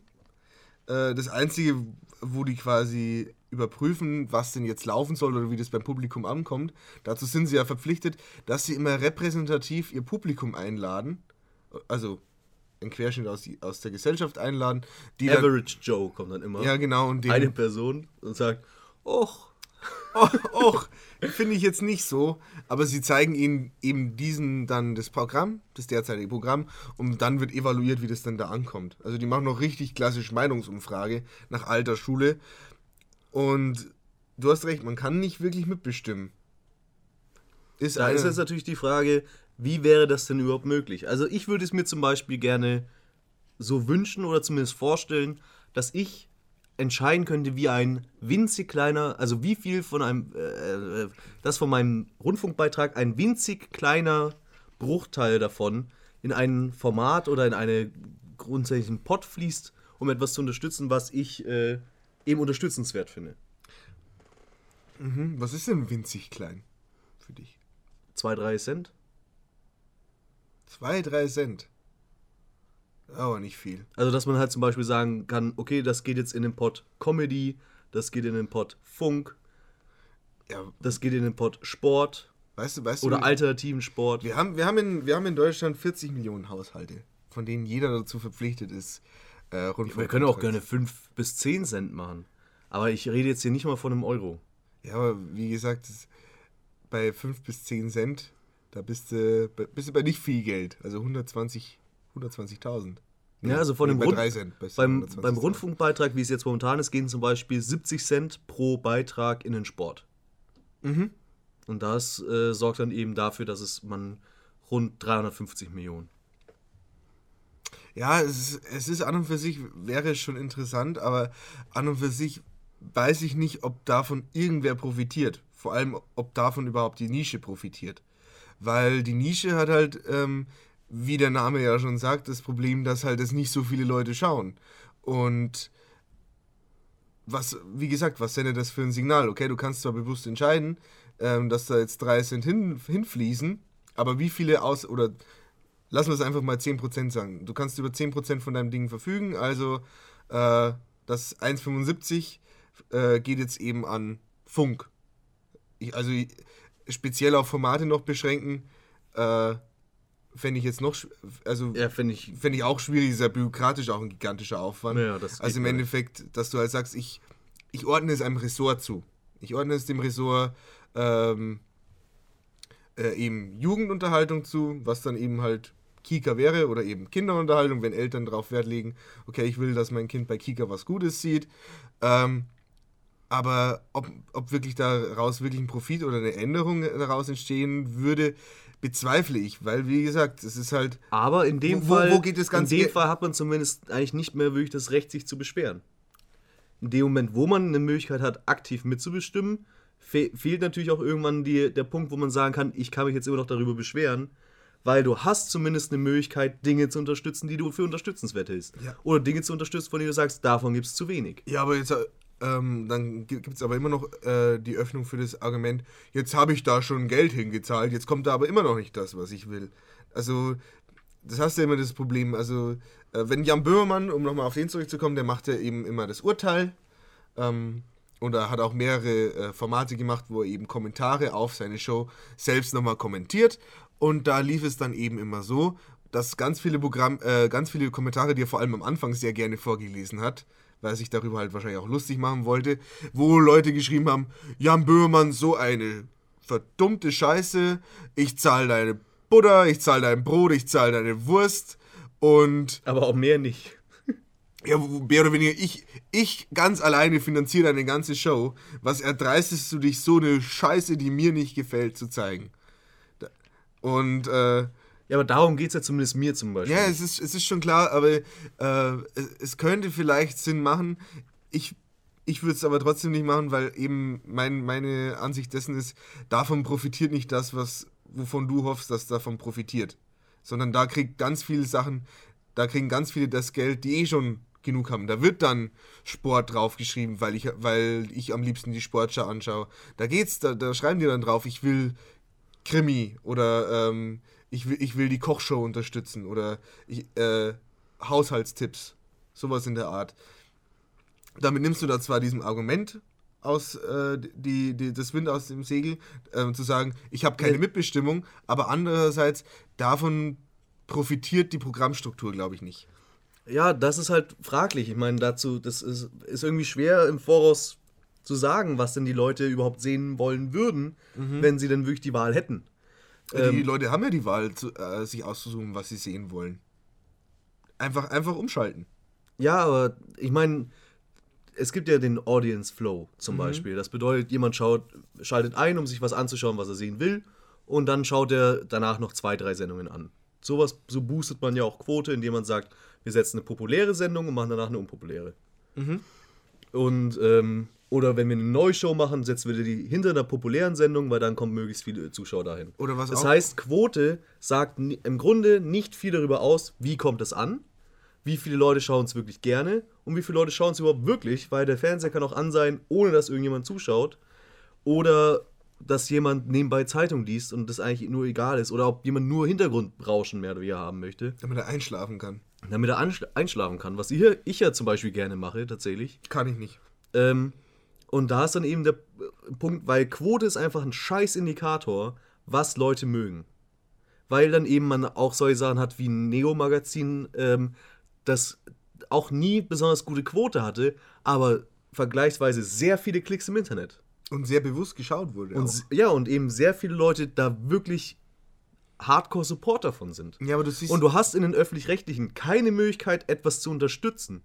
Im Sinne von, du kannst da vielleicht draufklicken, du kannst es dir vielleicht anschauen, aber es, hat, es, es gibt den Leuten mehr oder weniger keine Berechtigung, das weiterzumachen. Während ich zum Beispiel im Internet Leute bei Patreon unterstützen kann, oder wie also ich zum Beispiel unterstütze ja die Rocket Beans, indem ich dem wirklich einfach Geld überweise. Ähm, jeden Monat 5 Euro. Ist jetzt nicht die Welt, aber ähm, es ist auf jeden Fall nochmal so ein Zusatzding an Unterstützung. Wenn es genug Leute machen, ist es mehr oder weniger fast schon ein Selbstläufer. Bei, also so bei einem kleinen Projekt. Und ich habe in den öffentlich-rechtlichen keine Chance, die Nische, die ich gerne hätte, weiterhin zu unterstützen. Wir haben dann eben solche Sachen gehabt wie Pixelmacher. Ein Format, das sich über Videospiele, ähm, also das über Videospiele berichtet hat. Und zwar auf einem Level, wie es so in Deutschland e- eben noch nie gesehen war, weil es nicht um die Unterhaltungsaspekte von Videospielen ging, sondern um eine gewisse Metaebene, über das Videospielen selbst, ähm, über die, die, die Machart von Videospielen und all solche Sachen. Mit gut recherchierten Beiträgen eben auch gut journalistisch aufgearbeitet, aber wird eingestellt. Warum? Warum habe ich dann keine Möglichkeit äh, dafür zu sorgen, dass es immer noch da ist? Ja, es ist schon das Problem. Ich gebe dir auch recht, wenn, wenn du, wenn du tatsächlich. Äh, es, es, wäre, es, es wäre schon positiv, wenn man ihm ähm, noch bewusster oder äh, ja, offensichtlicher machen könnte, ähm, dass man dieses Programm sehr, sehr schätzt und so Genau. weiter. Aber äh, Gerade weil eben die Öffentlich-Rechtlichen im Gegensatz zu den Privaten die Möglichkeit haben, Nische zu machen. Ja, ich, ich finde auch das Konzept, wie du das vorschlägst, finde ich ja an und für sich nicht schlecht. Ich vermute nur, dass so wie du das vorschlägst, im Sinne von, du entscheidest bewusst, wo irgendwo Geld hinfließt, dass davon eben sowas nicht pro profitiert. Ich, ich, ich Oder- glaube eher, dass, oder dass vielleicht die, Nische die wird, Möglichkeit- die Nische wird Opfer des bewussten Entscheidens. Und wenn ich die Möglichkeit hätte, zusätzlich zu meinem Betrag was zu geben. Für was Spezielles. Über, das ist.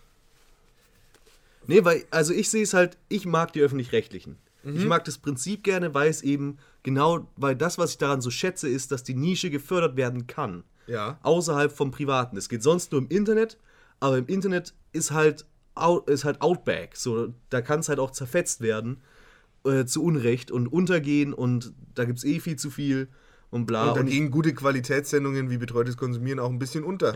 Ja, oder beziehungsweise werden dann halt, sind irgendwann auf Werbung angewiesen. Das ist ja eben genau das Schöne an Öffentlich-Rechtlichen, dass man da eben drumherum arbeiten kann. Ähm, aber wenn ich, ich möchte gerne mehr Konzepte, die mir gefallen, in den Öffentlich-Rechtlichen drin haben, damit, ich da, damit die davon profitieren können und damit ich profitiere, dass ich eben da, dass ich da eine Unabhängigkeit äh, im Team habe, dass, äh, dass ich dann Vertrauen in die Qualität haben darf, weil ich weiß, okay, es, es gibt keinen Grund, dass die sich jetzt verkaufen. Wenn ich bei solchen Sachen wie äh, Film-Reviews oder so, wo es ja dann Steven Gätchen zum Beispiel gibt es ja mittlerweile auch bei den, also wurde ja jetzt, ist jetzt bei den Öffentlich-Rechtlichen eigentlich. Der hatte ja früher eben seine Sendung auf Pro7, wo es, glaube ich, in den Auflagen einfach lag, weil es eine große Werbeveranstaltung ist, dass die nichts Schlechtes über Filme sagen dürfen. Das heißt, es kommen neue Was Filme ins Kino, Kritik. aber man ist. darf keine Kritik machen. Das ist unnötig. Und gerade auch ein Steven Gätchen ist ein sehr guter Typ und gibt denen ein richtiges Filmkritikformat. Weil, äh, wenn er es dann eben in dem Privaten machen muss, dann kann er es nicht wirklich so machen, dass es für mich persönlich befriedigend ist, sondern sowas funktioniert nur in einem unabhängigen, möglicherweise auch sogar nur in einem öffentlich-rechtlichen Kontext. Ja, aber so wie du das quasi vorschlägst, denke ich, muss man das komplett äh, um, Oh umstrukturieren. Gott, wir fahren auf die Hate Speech Folge zu gerade in unserem Programm. Wir überschreiben gleich das Internet. Hilfe! Nee, aber es ist halt wirklich, äh, das Problem ist, dass der Rundfunkbeitrag, wie er im Moment existiert, funktioniert nicht, funktioniert nicht so, wie du dir das vorstellst, im Sinne von, oder es, glaube ich, funktioniert auch ganz schlecht, dass du dann eben sagst, ich will, ich, ich zahle diesen Beitrag gerne, ich finde das Konzept der Öffentlich-Rechtlichen ähm, gut, aber ich will dann trotzdem noch Selbstbestimmung über einen gewissen Teil haben.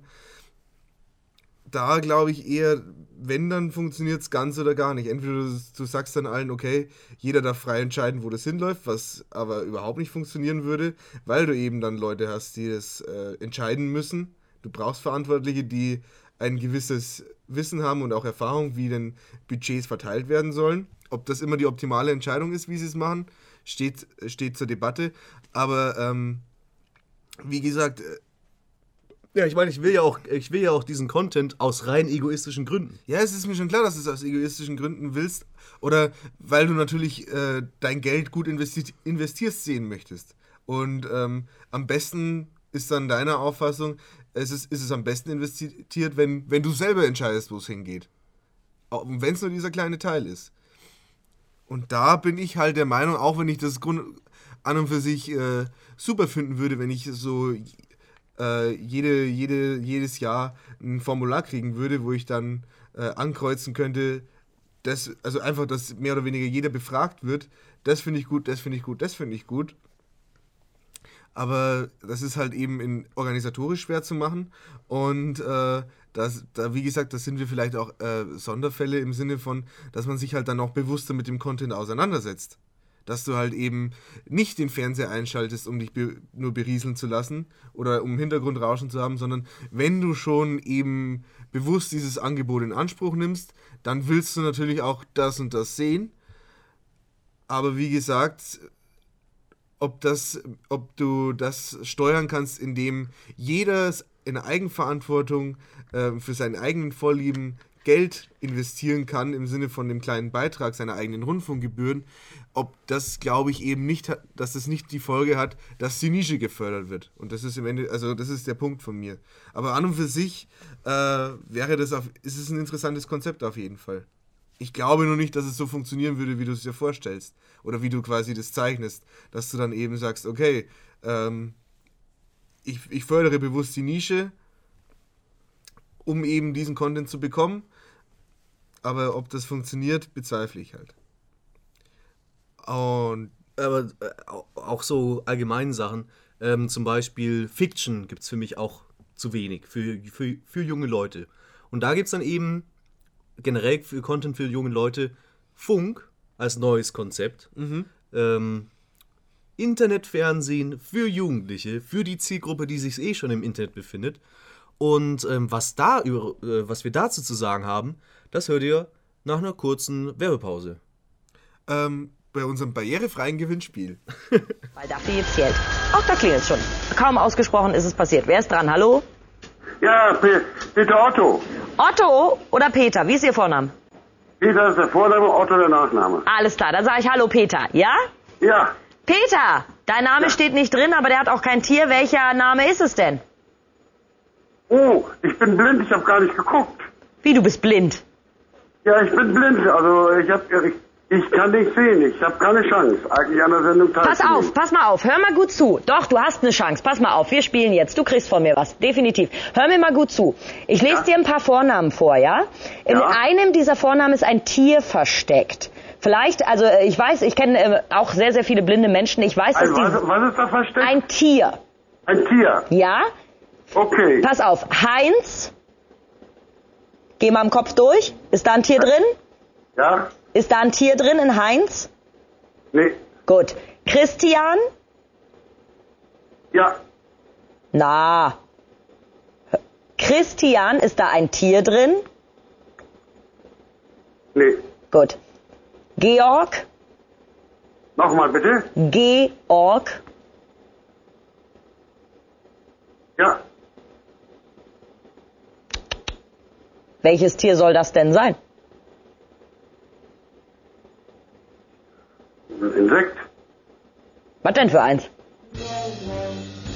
Nee, das ist nicht richtig. Guck mal, ein Georg ist doch gar kein Tier drin. Okay, dann habe ich verloren. Pass auf, wir machen's anders. Pass auf, du kriegst von mir ähm, was ganz Besonderes. Und zwar kriegst du von mir 50 Euro, einfach jetzt so. Ja? Ja. Und du kriegst von mir ähm, einen Akkuschrauber von Bosch. Ja? Ja, so super. Und dann melden wir uns wieder zurück aus der kleinen Werbepause. Ich hoffe, ihr habt alle angerufen und wir sind reich. Und wo, wo war der Name? Wo war der Name versteckt? Ah, egal. Auf jeden Fall zurück zum Thema öffentlich-rechtliche. Wir waren ja nie wirklich weg. Jetzt geht es nämlich nochmal um was, was uns speziell betrifft. Nochmal die Sparte und äh, diesmal kein äh, Regionalsender, nicht die großen ARD und ZDF, sondern das gemeinsame Projekt von den beiden. Ähm, das Projekt, das äh, äh, 1 Plus zum Beispiel gekillt hat oder Äh, äh, Festival, Fe- ja, Festival, als Festival. wo viel draufgegangen ist, um uns, Der Formatkiller. um uns jetzt eben äh, ein Internetfernsehen zu präsentieren für junge Leute. Teilweise auch von jungen Leuten. Genau, es geht um die Jungen, die Jugendlichen, die, Leute- Assis. Die Leute, Uns. Von, die Leute von 18 bis 29? Äh, 14 bis 29. 14 bis 29. Und zwar möchte ich erstmal dazu etwas vorlesen. Aus dem Jahre 2008, aus dem ARD-Jahrbuch. Ein, äh, ein Wer hat kurzes. denn da alles unterschrieben im ARD-Jahrbuch? Ich Thomas Gottschalk? Ich find's blöd. Thomas T. Äh, Thomas G. Thomas D. Ist nochmal wer anders. Ähm, okay. Zitat Anfang. In der Hitliste der 50 Sendungen, die Teens und Twens 2007 in besonders großer Zahl eingeschaltet haben, kommen die öffentlich-rechtlichen praktisch nicht vor. Ausnahme bei der Übertragung herausragender Sportereignisse, zum Beispiel Fußball- und Handball-Weltmeisterschaften. Hier gibt es vier Treffer, alle vom ersten. Und bei Unterhaltungsformaten heißt der traurige Befund Fehlanzeige. Das war 2008. Parallel dazu ging es los mit äh, Schmidt und Pocher. Bei ARD. Genau. Und Pocher war dabei, um die jungen Leute auch mal mit ins Boot zu holen. Und da muss man erstmal direkt sagen, ihr habt's nicht verstanden. Eieiei, habt ihr verschissen. Ihr seid so blöd. Was ja auch bemerkenswert ist, also das, äh, da, da sind wir nochmal bei dem Punkt von vorhin. Junge Leute sind, sind sich oftmals, haben die kein Bewusstsein für die Öffentlich-Rechtlichen im Sinne von, sie interessieren sie einfach nicht. Ja, aber auch andersrum. Ja, genau, denn äh, das ist ja immer noch so, Jugendliche ab 14 Jahren schauen immer noch 100, über 140 Minuten jeden Tag lineares Fernsehen. Hauptsächlich Big Bang Theory, glaube ich. Ja, wahrscheinlich. Hauptsächlich Big Bang Theory äh, und früher noch Zirkus Halligalli. Nee, es ist wirklich so, obwohl diese Gruppe auch immer noch viel Fernsehen schaut, findet sie eben bei den Öffentlich-Rechtlichen, die sich ja als Aufgabe äh, gestellt haben, die ganze Gesellschaft abzubilden, mehr oder weniger nicht statt oder fanden zumindest vor zehn Jahren mehr oder weniger überhaupt nicht statt. Wir haben natürlich sowas wie äh, das Neo-Magazin, das aber nur für so abgewichste Studenten, Gymnasiasten, Besserwisser, äh, was ist.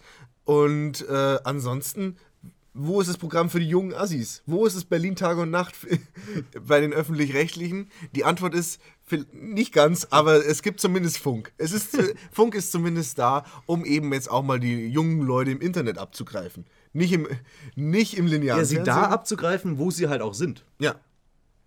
Und da bei Funk, ich verfolge es, um ehrlich zu sein, jetzt nicht alle Formate, beziehungsweise relativ wenig Ja. tatsächlich, aber äh, etwas, was mich eben von Anfang an gecatcht hat und weswegen ich es von Anfang an auch verfolgt habe, war zum Beispiel Gute Arbeit Originals.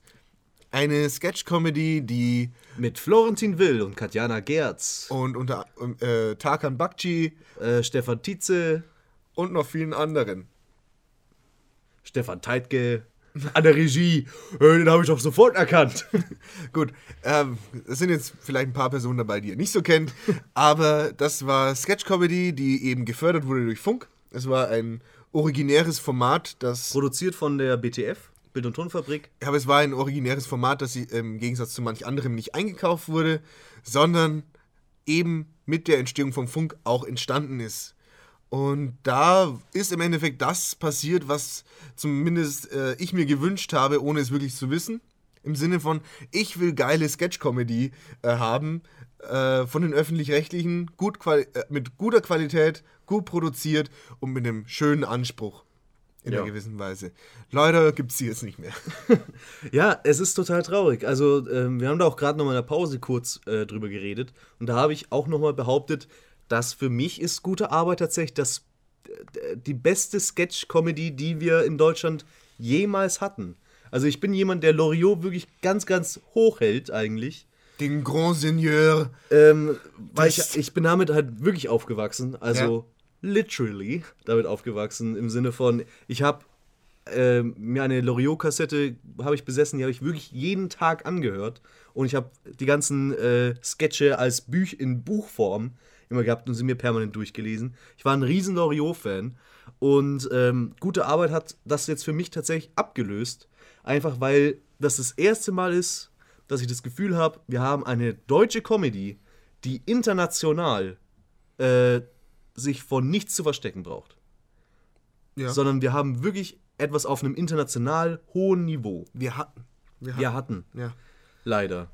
Und ähm, das ist, muss man ja sagen, Funk, vielleicht noch ein paar Eckdaten. Funk ist 2016 entstanden, äh, im Oktober, glaube ich, sowas um den Dreh rum.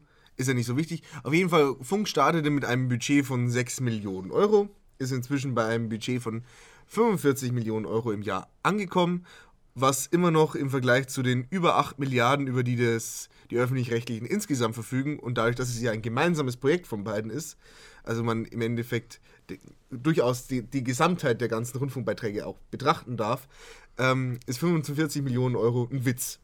Eigentlich schon, ja. Vor allem, wenn du eben sagst, von 14 bis äh, 29 Jahre, das ist, auch wenn Deutschland immer älter wird, ein großer Batzen an äh, Leuten, die da eben angesprochen werden sollen. Haut die mal alle auf den Haufen. Das ist ein großer Batzen, du. Das ist wirklich großer Batzen. Ja, es ist, äh, es wird nicht gerade, es wird eigentlich fast schon stiefmütterlich behandelt. Ja, ja, es Weise. ist äh, ein Publikum, das man, bei dem man schon halbwegs mehr oder weniger akzeptiert hatte, dass man es verloren hat. ja, es ist, äh, Also wenn man versucht hat, sie mit Oliver Pocher zurückzubekommen, dann, dann, hat man das, dann war das schon die Todeserklärung. Ja, oder sie haben halt gesagt, wir pranken sie mal ordentlich. So. Nehmt das, ihr Jugendlichen. Wir Den findet ihr doch cool, hä? Der ist jung, der ist frisch, der sagt auch mal freche Sachen. So, sowas in der Art. Aber Funk hatte, ähm, Das Einzige, was mir von Schmidt und Pocher in Erinnerung geblieben ist, dass eine Pornodarstellerin da war und die hat ihren Fotzensaft mitgebracht und Oliver Pocher geschenkt. Und da war Oliver Pocher sprachlos. da ist ihm nicht mal mehr ein Gag eingefallen. wow.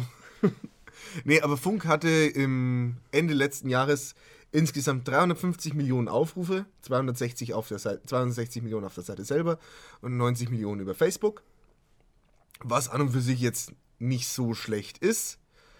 Aber, Ja, gut, es sind über 60 Formate. Ja. Also verteilt sich natürlich nochmal ordentlich. aber ähm, es ist an und für sich ordentlich ausbaufähig, weil man sieht weder im äh, festen Programm äh, der, des linearen Fernsehens, äh, sieht man keinen Programmhinweis darauf oder es sieht man keine Werbung. Es gibt keine großen Werbeaktionen. Beziehungsweise ganz, anf ganz am Anfang wurden die Sachen noch ein bisschen beworben, im Sinne von so Cross-Promotion, dass, äh, da kann ich mich zum Beispiel erinnern, dass eben Florentin Will und Katjana Gerz von Gute Arbeit Originals beim MoMA äh, auf der Couch saßen.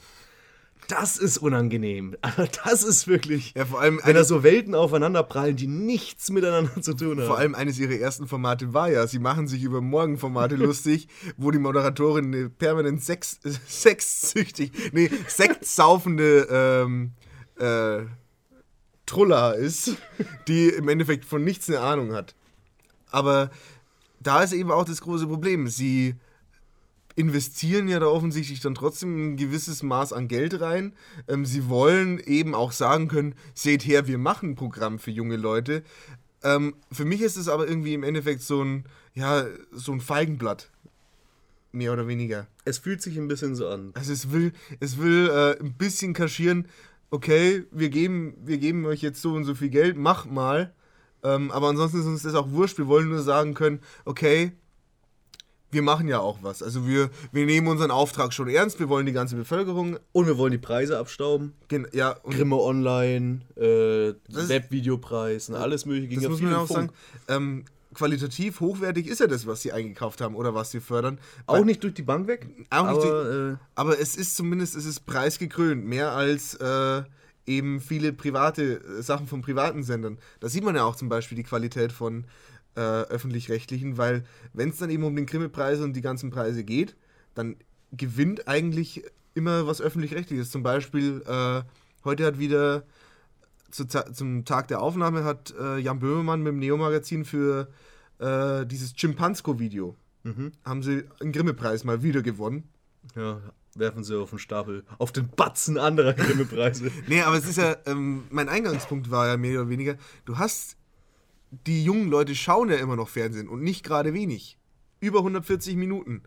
Und äh, deswegen finde ich es ja erstaunlich, dass man, dass die, dass die Jugendkultur oder eben das Programm für Jugendliche mehr oder weniger überhaupt nicht mehr im linearen Fernsehen stattfindet. Weil hätte man ein gutes Programm, dann könnte man es ja eben, könnte man ja durchaus immer noch abfangen.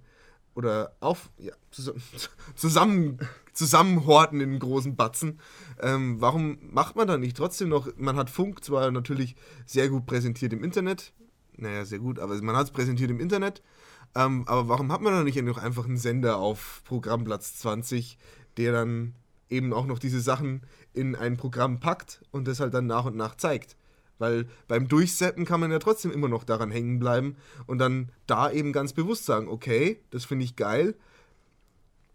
ja, oder halt Ich- ein ich- Funk-Sendeplatz. Ja. Im, Im Sinne von, man sagt, okay, äh, ARD 0 bis 2 Uhr ist jetzt der Funksendeplatz und da haut man halt dann nochmal mehr oder weniger so von jedem Mal ein Video rein.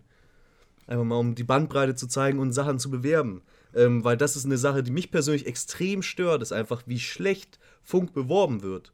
Weil letztendlich die einzige, also sie dürfen ja keine Werbung auch schalten und die einzige Art der Werbung, also sie dürfen keine Werbung schalten im Sinne von, sie dürfen sie nicht durch Werbung finanzieren lassen. Aber die einzige Art und Weise, wie sie sich dann auch bewerben, ist dann eben innerhalb der Videos der anderen, am Ende in der Endcard. Und das reicht halt nicht, um die Aufmerksamkeit auf Formate zu lenken. Man müsste in gewisser Weise, klar, es sind 60 verschiedene Sachen, die kann man einzeln schwierig alle bewerben. Das ist wahrscheinlich auch das große Problem daran. Aber man müsste irgendwie, ein, man braucht eine Art Vorzeigeprojekt, das eben allen sofort erklärt, das ist Funk und deswegen ist es gut. Und von dort aus musste man sich weiterarbeiten.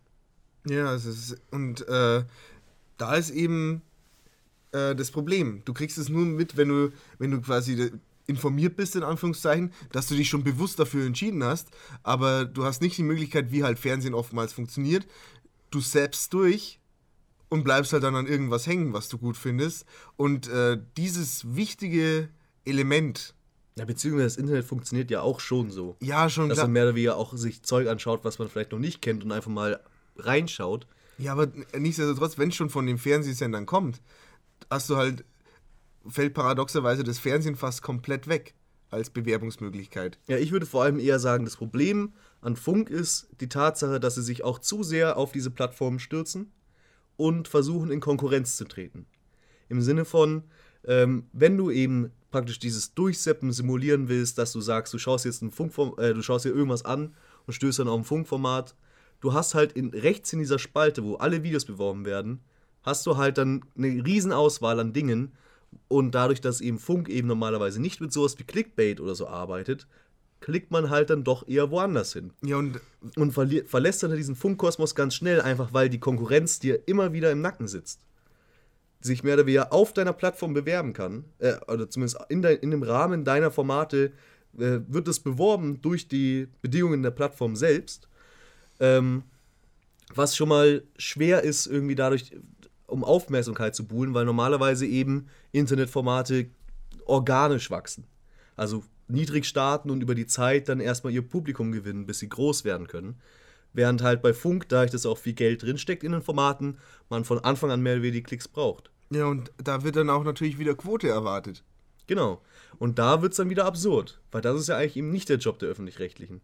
Und da haben wir dann eben den Fall von Gute Arbeit Originals, dass Gute Arbeit Originals plötzlich eingestellt wird nach einem Jahr, weil der Vertrag ausgelaufen ist, obwohl man rein von einem inhaltlichen Level sagen müsste, genau das müssen wir fördern. Genau das ist das, was wir, was uns hervorhebt aus diesem Internetsumpf. Aber nein, das stellt man auf, weil es teuer ist und weil es nicht genug Geld äh, oder äh, was heißt Geld, Klicks bringt und ähm, fördert dafür dann halt andere Formate, weil man hat auf Funk überraschend viele Talk-Formate, die eigentlich, meinen müsste, sehr billig produzi zu produzieren sind. Ja, da geht es natürlich dann wieder um Aufklärung. Also es gibt, gibt ganz viele Formate, die dann im Endeffekt äh, Jugendthemen auf eine dokumentarische oder zumindest auf eine investigative Art und Weise aufarbeiten wollen. Und sowas tut sich im Internet, glaube ich, auch in einer gewissen Weise schwer, weil ähm, zumindest ein großes Publikum bis zu einem gewissen Alter, dem fehlt halt auch noch vielleicht die, das Bewusstsein, was man daran hat, wenn etwas so hochwertig aufgearbeitet wird. Ja, und so, ist, so funktioniert das Internet nicht. Das Internet braucht starke Persönlichkeiten, die eben was tragen und nicht unbedingt das Thema. Das sieht man ja auch daran, wie erfolgreich die Funkformate sind. Wenn du eben etwas hast wie Klimansland. Tolles Projekt, einzigartig. Ähm, aber lebt eben schon wie davor auch die Videos von Finn Kliman von ihm.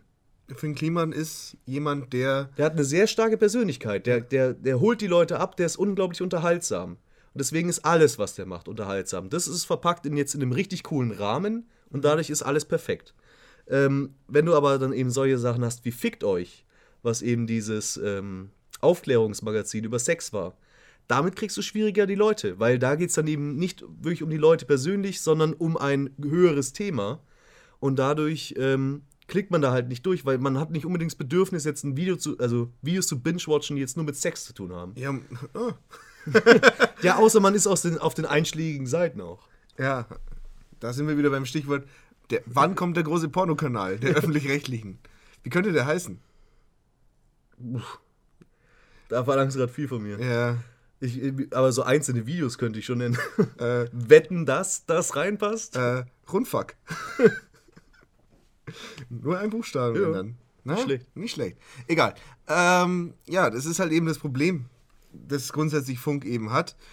Und man kann, was, was müsste man ändern, damit diese Plattform besser funktioniert? Damit sie eben die Reichweite und vielleicht auch das Budget bekommt, das ihr in einer gewissen Weise ja zusteht.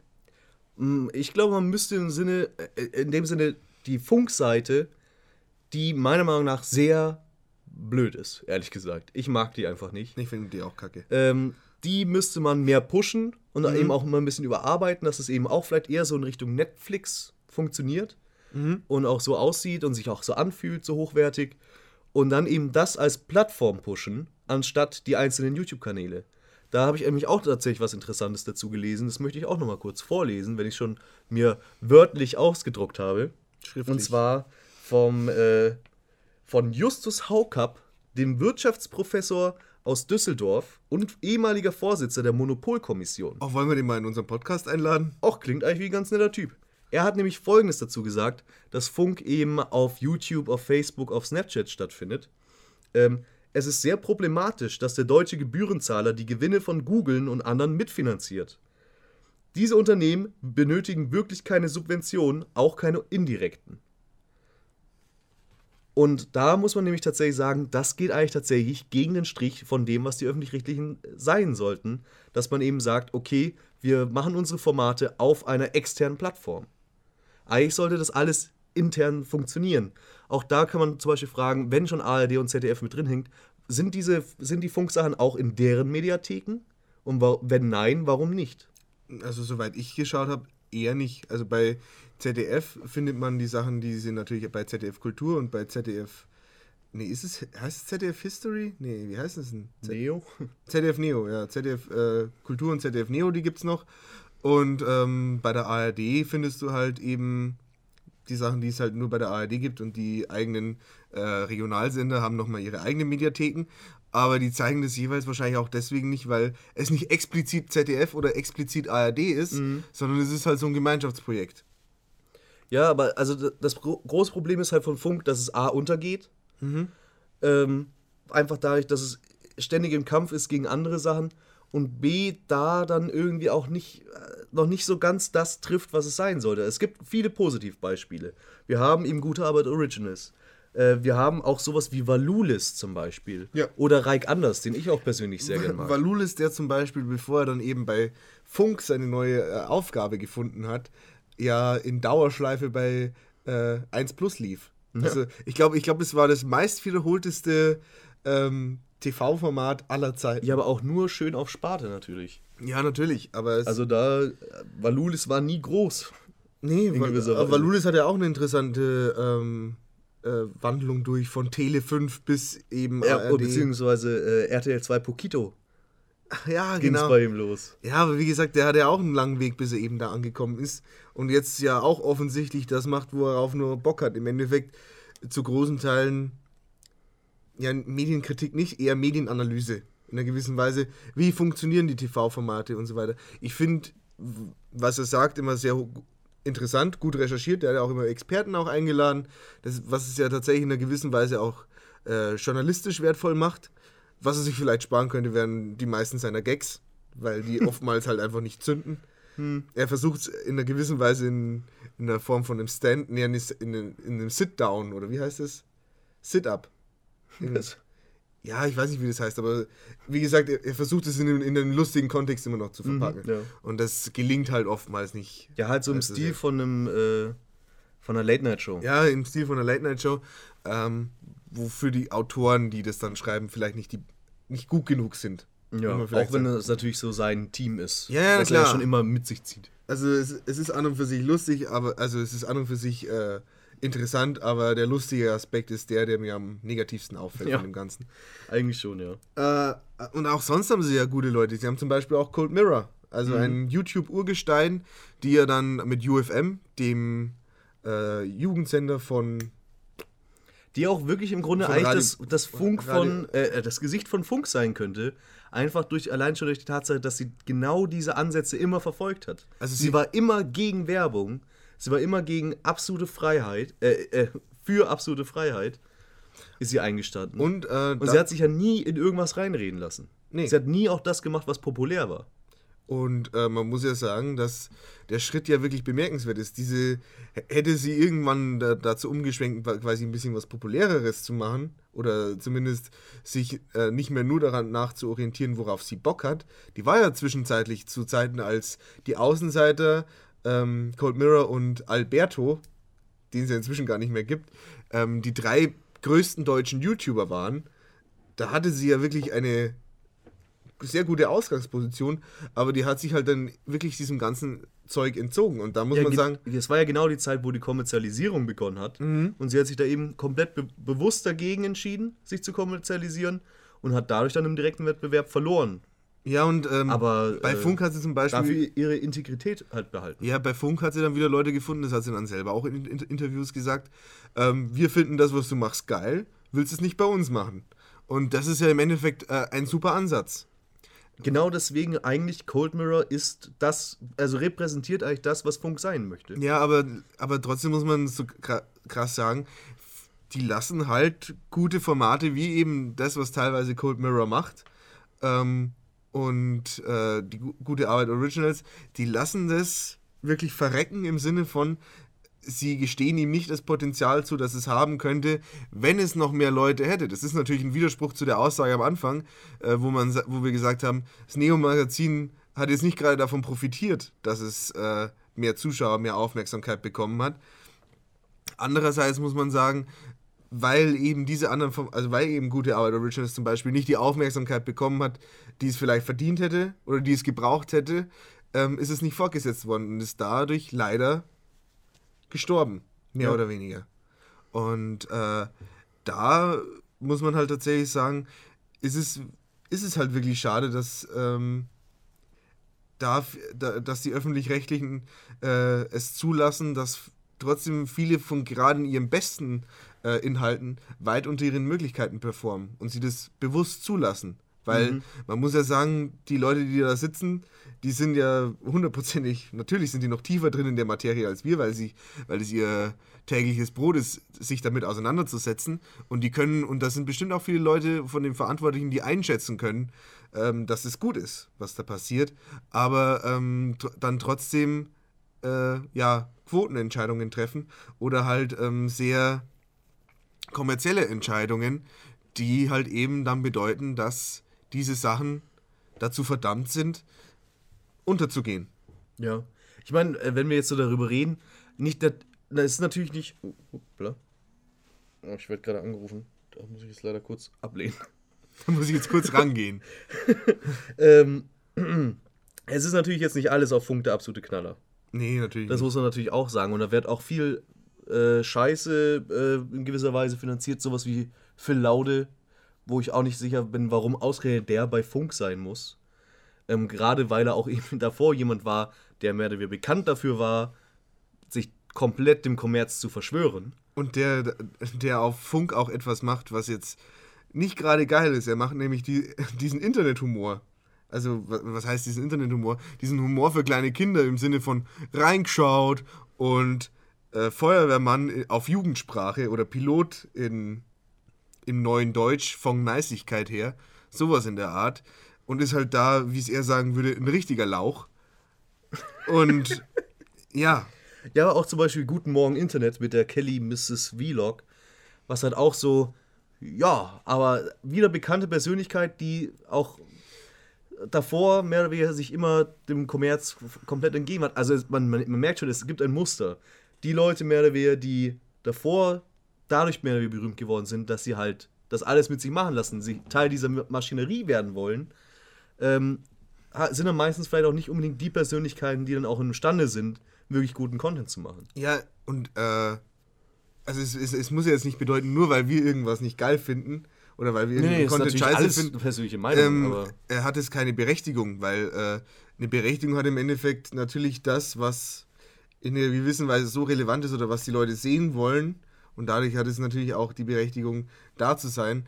Aber man sollte dann trotzdem in seiner Auswahl zumindest ähm, so sorgfältig sein und nicht nur weil es sofort erfolgreich ist, unterstützen. Ja. Weil ähm, dann Ich meine, ich kann's da- auch verstehen, dann, dann warum müssen die Öffentlich-Rechtlichen sich auch so stark wie sehr, sehr stark darum einsetzen, keine Ahnung, Bibis Beauty Palace zu bekommen. genau. Ich kann es verstehen, dass man eben ein paar Leute sucht oder gesucht hat, um mehr oder weniger Funk als Konsamt, äh, Gesamtkonstrukt irgendwie zu pushen. Ähm, einfach, weil man halt irgendwen braucht, der das dann alles vermarkten kann. Aber man hat ja auch gemerkt, so wirklich geklappt hat es nicht. Ähm, und äh, gerade die Leute, die es am wenigsten brauchen, muss man nicht fördern. Das ist einfach, das geht gegen den Strich einer, dem Sinne einer Förderung. Ja, klar, aber also für mich ist halt wichtig, ähm, die Öffentlich-Rechtlichen sollten meiner Ansicht nach sowohl bei Funk als auch in ihrem restlichen Programm ein Programm machen, das wirklich den Großteil anspricht. Aber das muss nicht bedeuten, dass sie im Endeffekt das erfolgreichste Format von allen haben. Also sie brauchen meines Erachtens nicht zwangsläufig jetzt ein Wetten, dass das halt wirklich äh, 20 Millionen Leute anschauen. Also Ja, ich will nicht, dass äh, Ja. die Öffentlich-Rechtlichen nochmal ein Wetten das hat. also sie, sie brauchen kein Format, das äh, zu einem Zeitpunkt so viele Leute wie möglich auf ein einziges Programm vereint, sondern oder auf eine Sendung vereint, sondern meines Erachtens wäre der bessere Ansatz, wenn sie ein Programm bieten, das so ausgewogen ist, dass sich jeder irgendwo wiederfinden kann. Das ist im Sinne von äh, im, E- da, da, im Endeffekt, dass man immer sagen kann, okay, irgendwo läuft gerade was, worauf ich Bock habe. Das muss jetzt nicht unbedingt jedem anderen gefallen, aber dass im Endeffekt jeder zu jedem Zeitpunkt die Möglichkeit hat, was zu finden, worauf er Lust hat. Sei es jetzt über die Mediathek, sei es über Funk oder über, die, über das lineare Fernsehprogramm. Ja. Und es, es, geht- es ist, geht mir tatsächlich weniger ums lineare Fernsehen, sondern tatsächlich, was mir damit mit dem Geld passiert.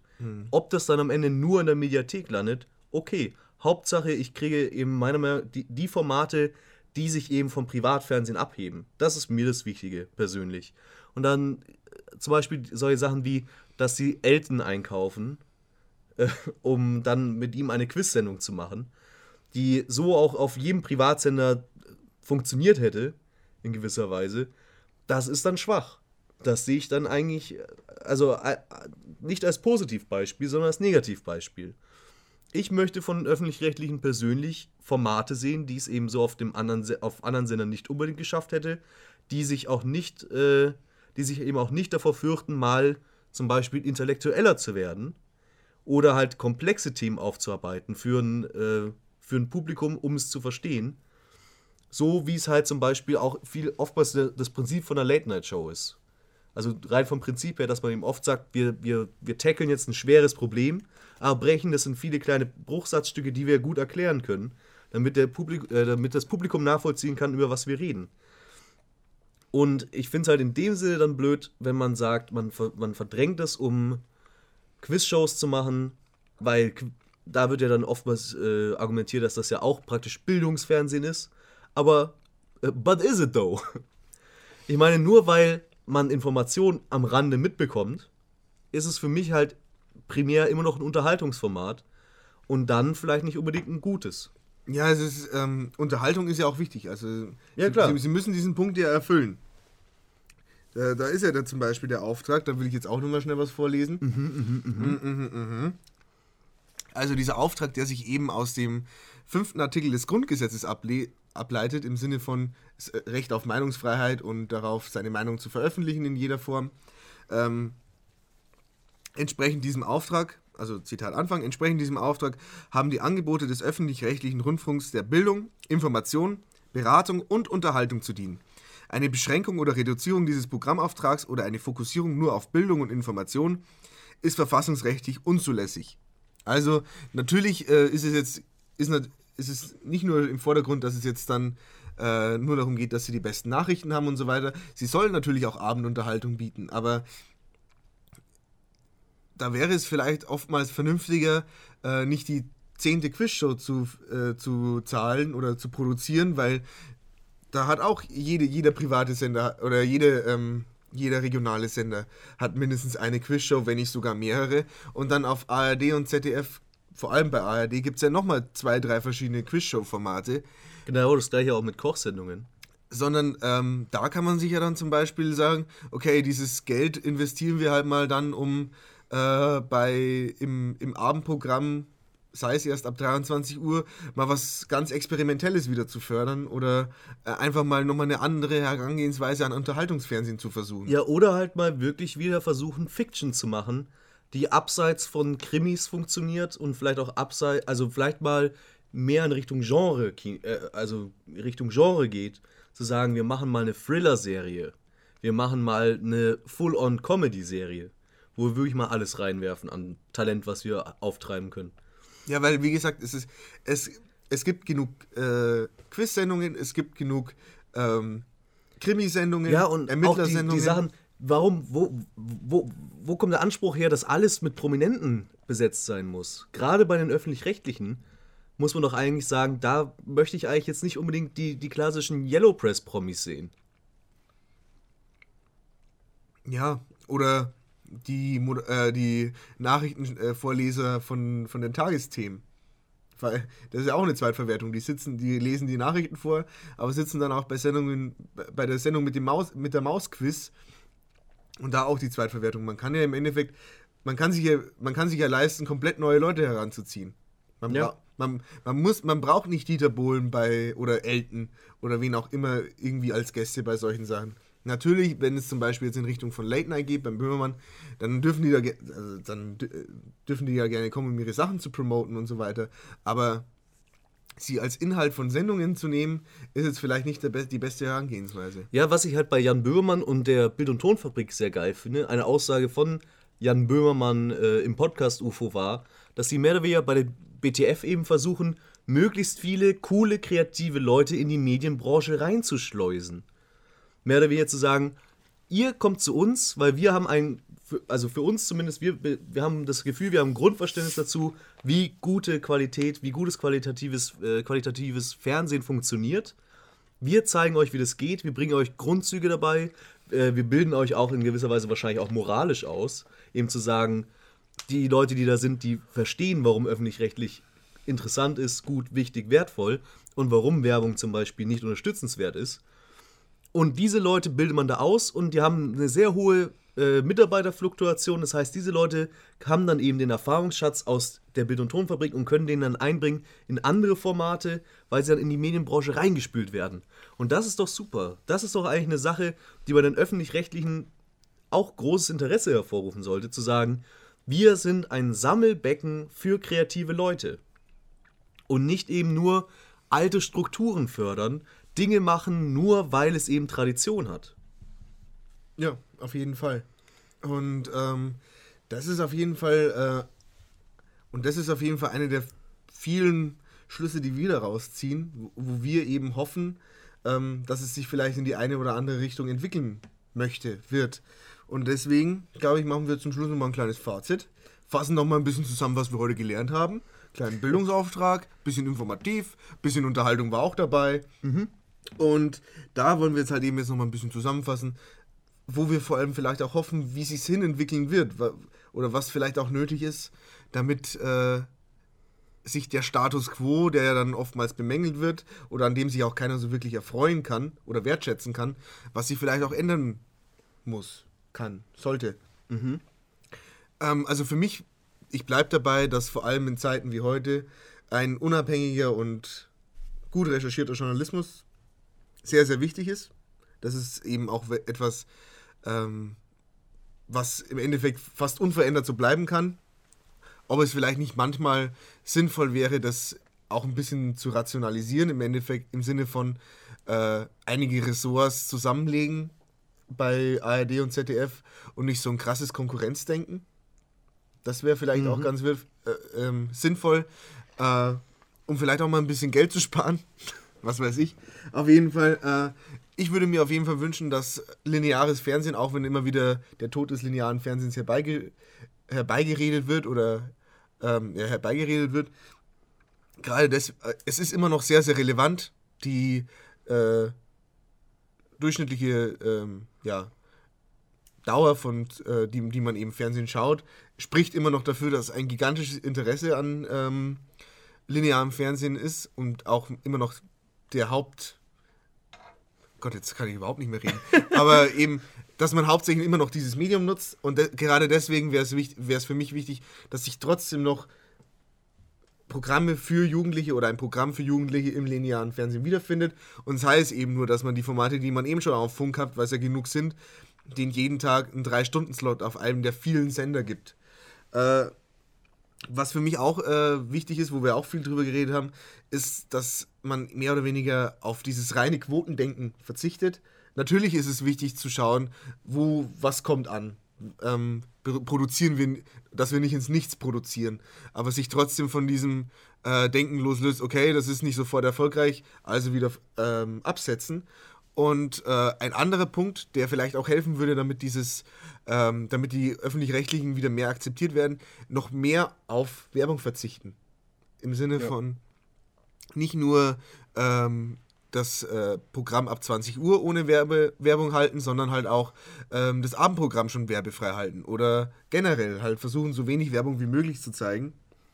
Und äh, auch den Sport, das war auch ein wichtiger Punkt, den Sport in der Hinsicht äh, diverser zu gestalten, dass es nicht nur monothematisch um Fußball bzw. um sportliche Großereignisse wie Olympia oder die, ähm, eben noch die WM und EM von Handball geht, sondern eben halt da auch Programmplätze schaffen, weil die im Gegensatz zu anderen äh, privaten Sendern haben sie den Luxus, dass sie ja doch noch relativ viele Sendeplätze haben, dass sie da halt eben auch ähm, ein breiteres Bild zeigen was ja an, na, ähm, eigentlich fast automatisch auch ein größeres Interesse nach sich ziehen würde. Größere Förderung, die Sportarten werden erfolgreicher beim großen, bei einer großen Aufmerksamkeit und das würde sich wahrscheinlich auch ein bisschen, würde sie dann auch rechtfertigen. Und abschließend vielleicht noch, dass der Rundfunkrat umgestaltet wird. Weniger Politiker, um auch diesen Vorwurf wegzunehmen, dass es vom Staat kontrolliert wird. Und eben dafür sorgen, dass ähm, noch mehr auch Jugendliche oder zumindest junge Erwachsene ähm, dort eine Stimme bekommen. Das sind meine Punkte. So. Okay. Bei mir ist es folgendermaßen, ich bin der Meinung, und da wäre ich vielleicht auch jetzt mal ein bisschen radikaler, dass es tatsächlich eine Generalüberholung der öffentlich-rechtlichen früher oder später braucht.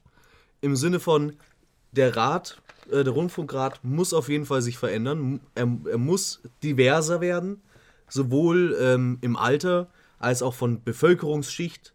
Ähm, damit meine ich jetzt nicht unbedingt, dass äh, wir jetzt äh, Vollassis im äh, Rundfunkrat brauchen, sondern äh, dass eben man hat, man, es müssen nicht nur alte weiße Männer sein, sondern es kann ruhig diverse sein, sondern ich hätte lieber da Leute, die wirklich eine Vorstellung haben von geilem Fernsehen und das eben umsetzen wollen, weil damit sie eben dem, äh, dem Auftrag, den die öffentlich-rechtlichen erfüllen sollen, meiner Meinung nach eben dann auch ge äh, gerecht werden, wenn man eben sowohl gute Al- Unterhaltung als auch Bildung als hat.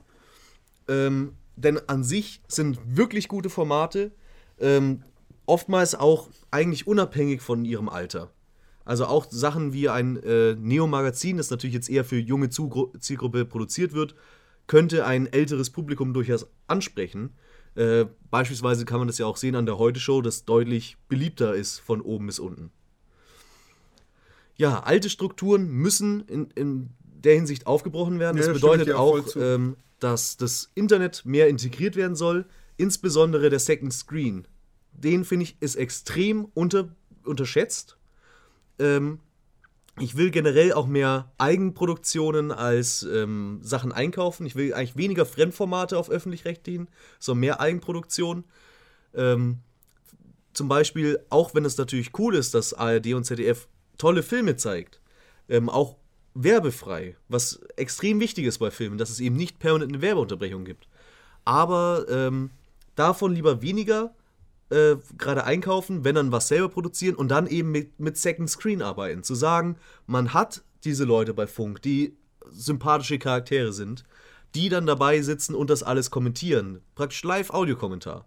Oder eben danach eine Filmbesprechung machen mit äh, Steven Gätchen und äh, ein paar coolen Leuten aus Funk, die dann eben danach darüber reden. So wie es jetzt zum Beispiel gerade auf Funk gibt mit Tatort die Show, ähm, wo eben direkt nach der Ausstrahlung des Tatorts da Leute sitzen und im Livestream eben sich unterhalten über den Tatort.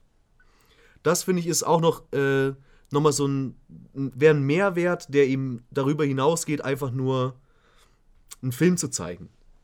Ja. Und gerade eben, wenn man diese Kompetenzen schon hat, dass man die auch nutzt. Die Möglichkeiten. Und das ist eben dann nochmal eine ganz andere Art von Audience Flow und eben nochmal eine ganz andere Art von linearem Fernsehen. Zu sagen, man hat zwar ein lineares Fernsehen, aber es wird im Internet komplementiert.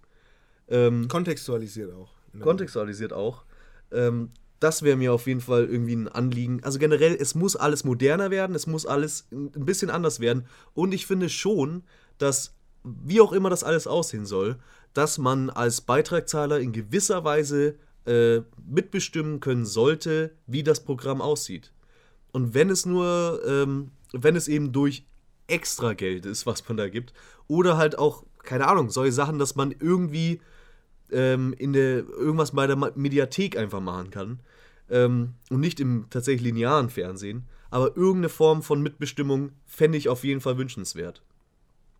Ansonsten ähm, Funk generell sollte meiner Meinung nach besser gefördert werden, weil es mir persönlich natürlich sehr am Herzen liegt.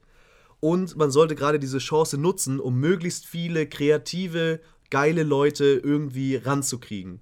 Weil diese haben eben die Möglichkeit und sind in gewisser Weise auch noch leichter beeinflussbar.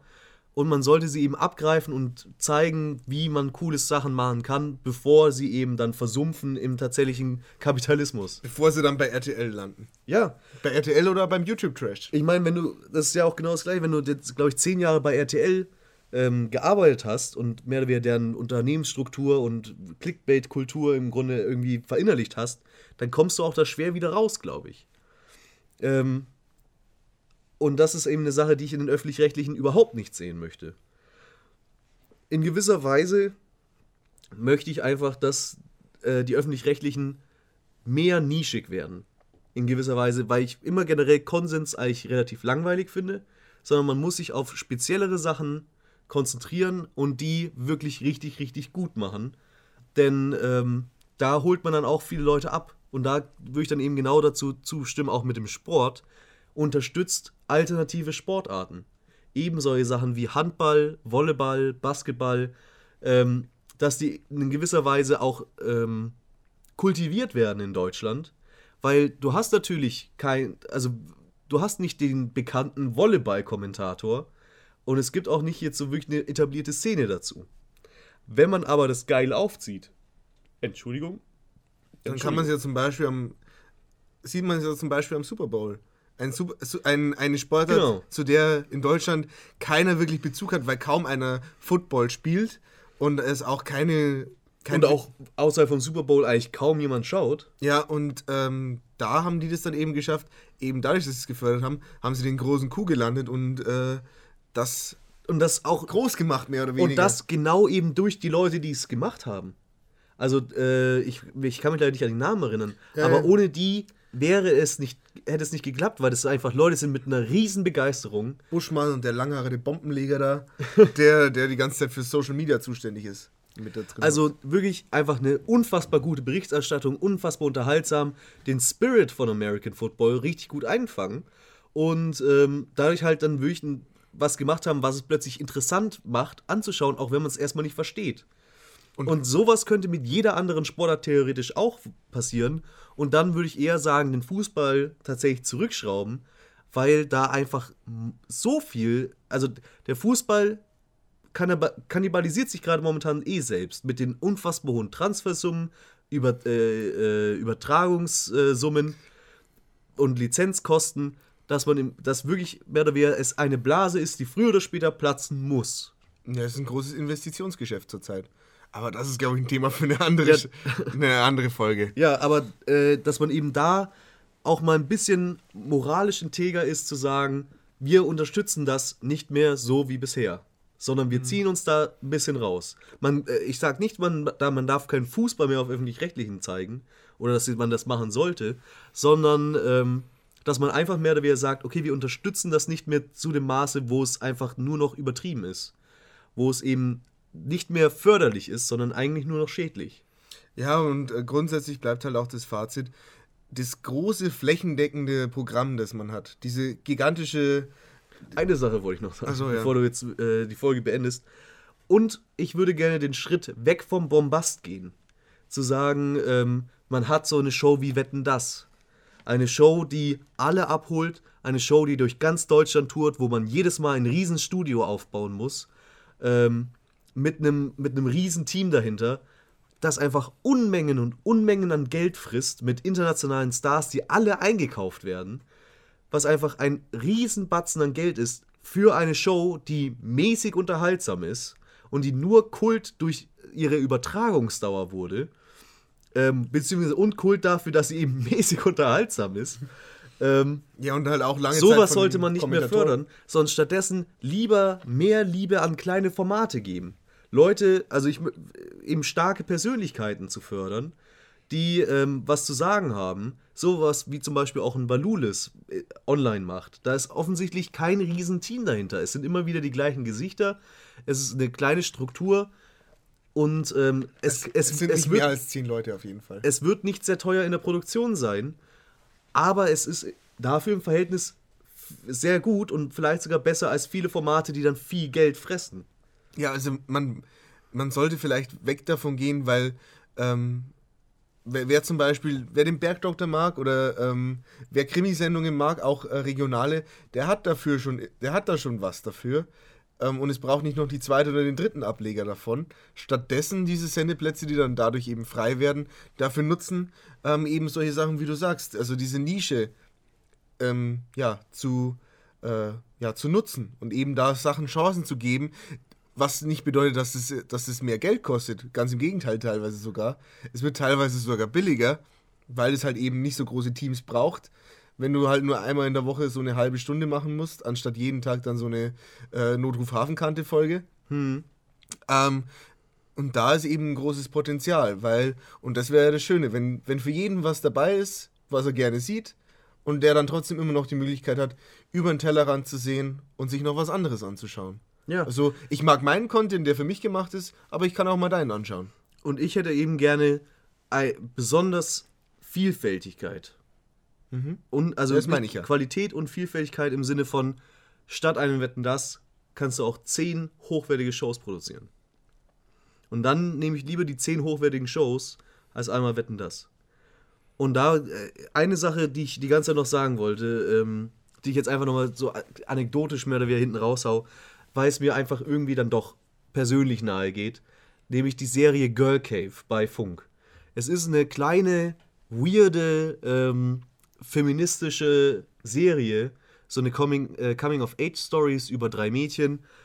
Sehr sympathisch gemacht, top, hochwertig produziert. Ähm, Regie Till Kleinert, der ähm, der Samurai gemacht hat, was auch so ein queerer Horrorfilm ist, der auch ziemlich interessant ist. Und eben als Showrunner Memo Jeftic, der bekannt ist als Podcaster bei Zelluleute unter anderem. Und der auch ein ganz, ganz toller Typ ist.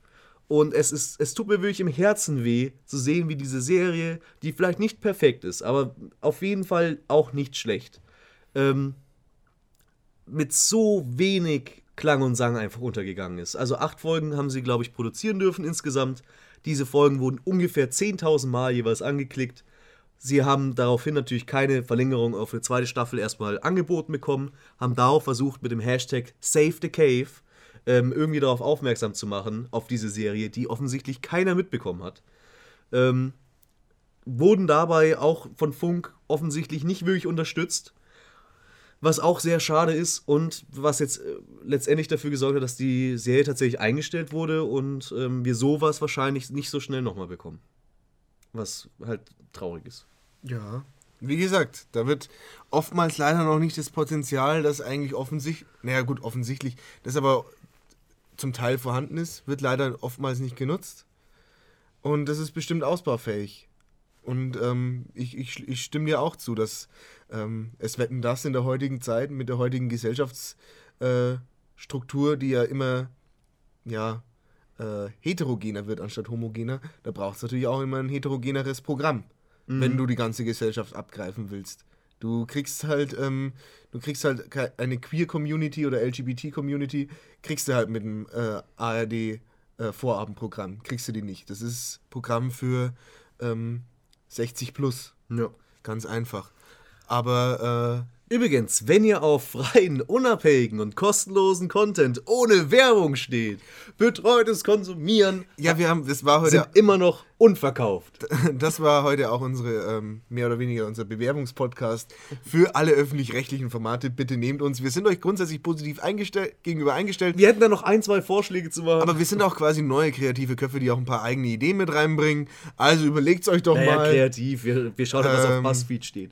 Schreibt uns in unser Postfach, ähm, was wir auch können, wie die Öffentlich-Rechtlichen zum Beispiel wetten das. Gnadenlos überziehen. Das haben, das haben wir auch gut geschafft. Wir wollten heute eine Stunde machen, hat aber nicht ganz funktioniert. Nichtsdestotrotz, Leute, bleibt fresh, schaltet mal Funk ein und ciao Kakao. Bye, bye. Gott, endlich vorbei.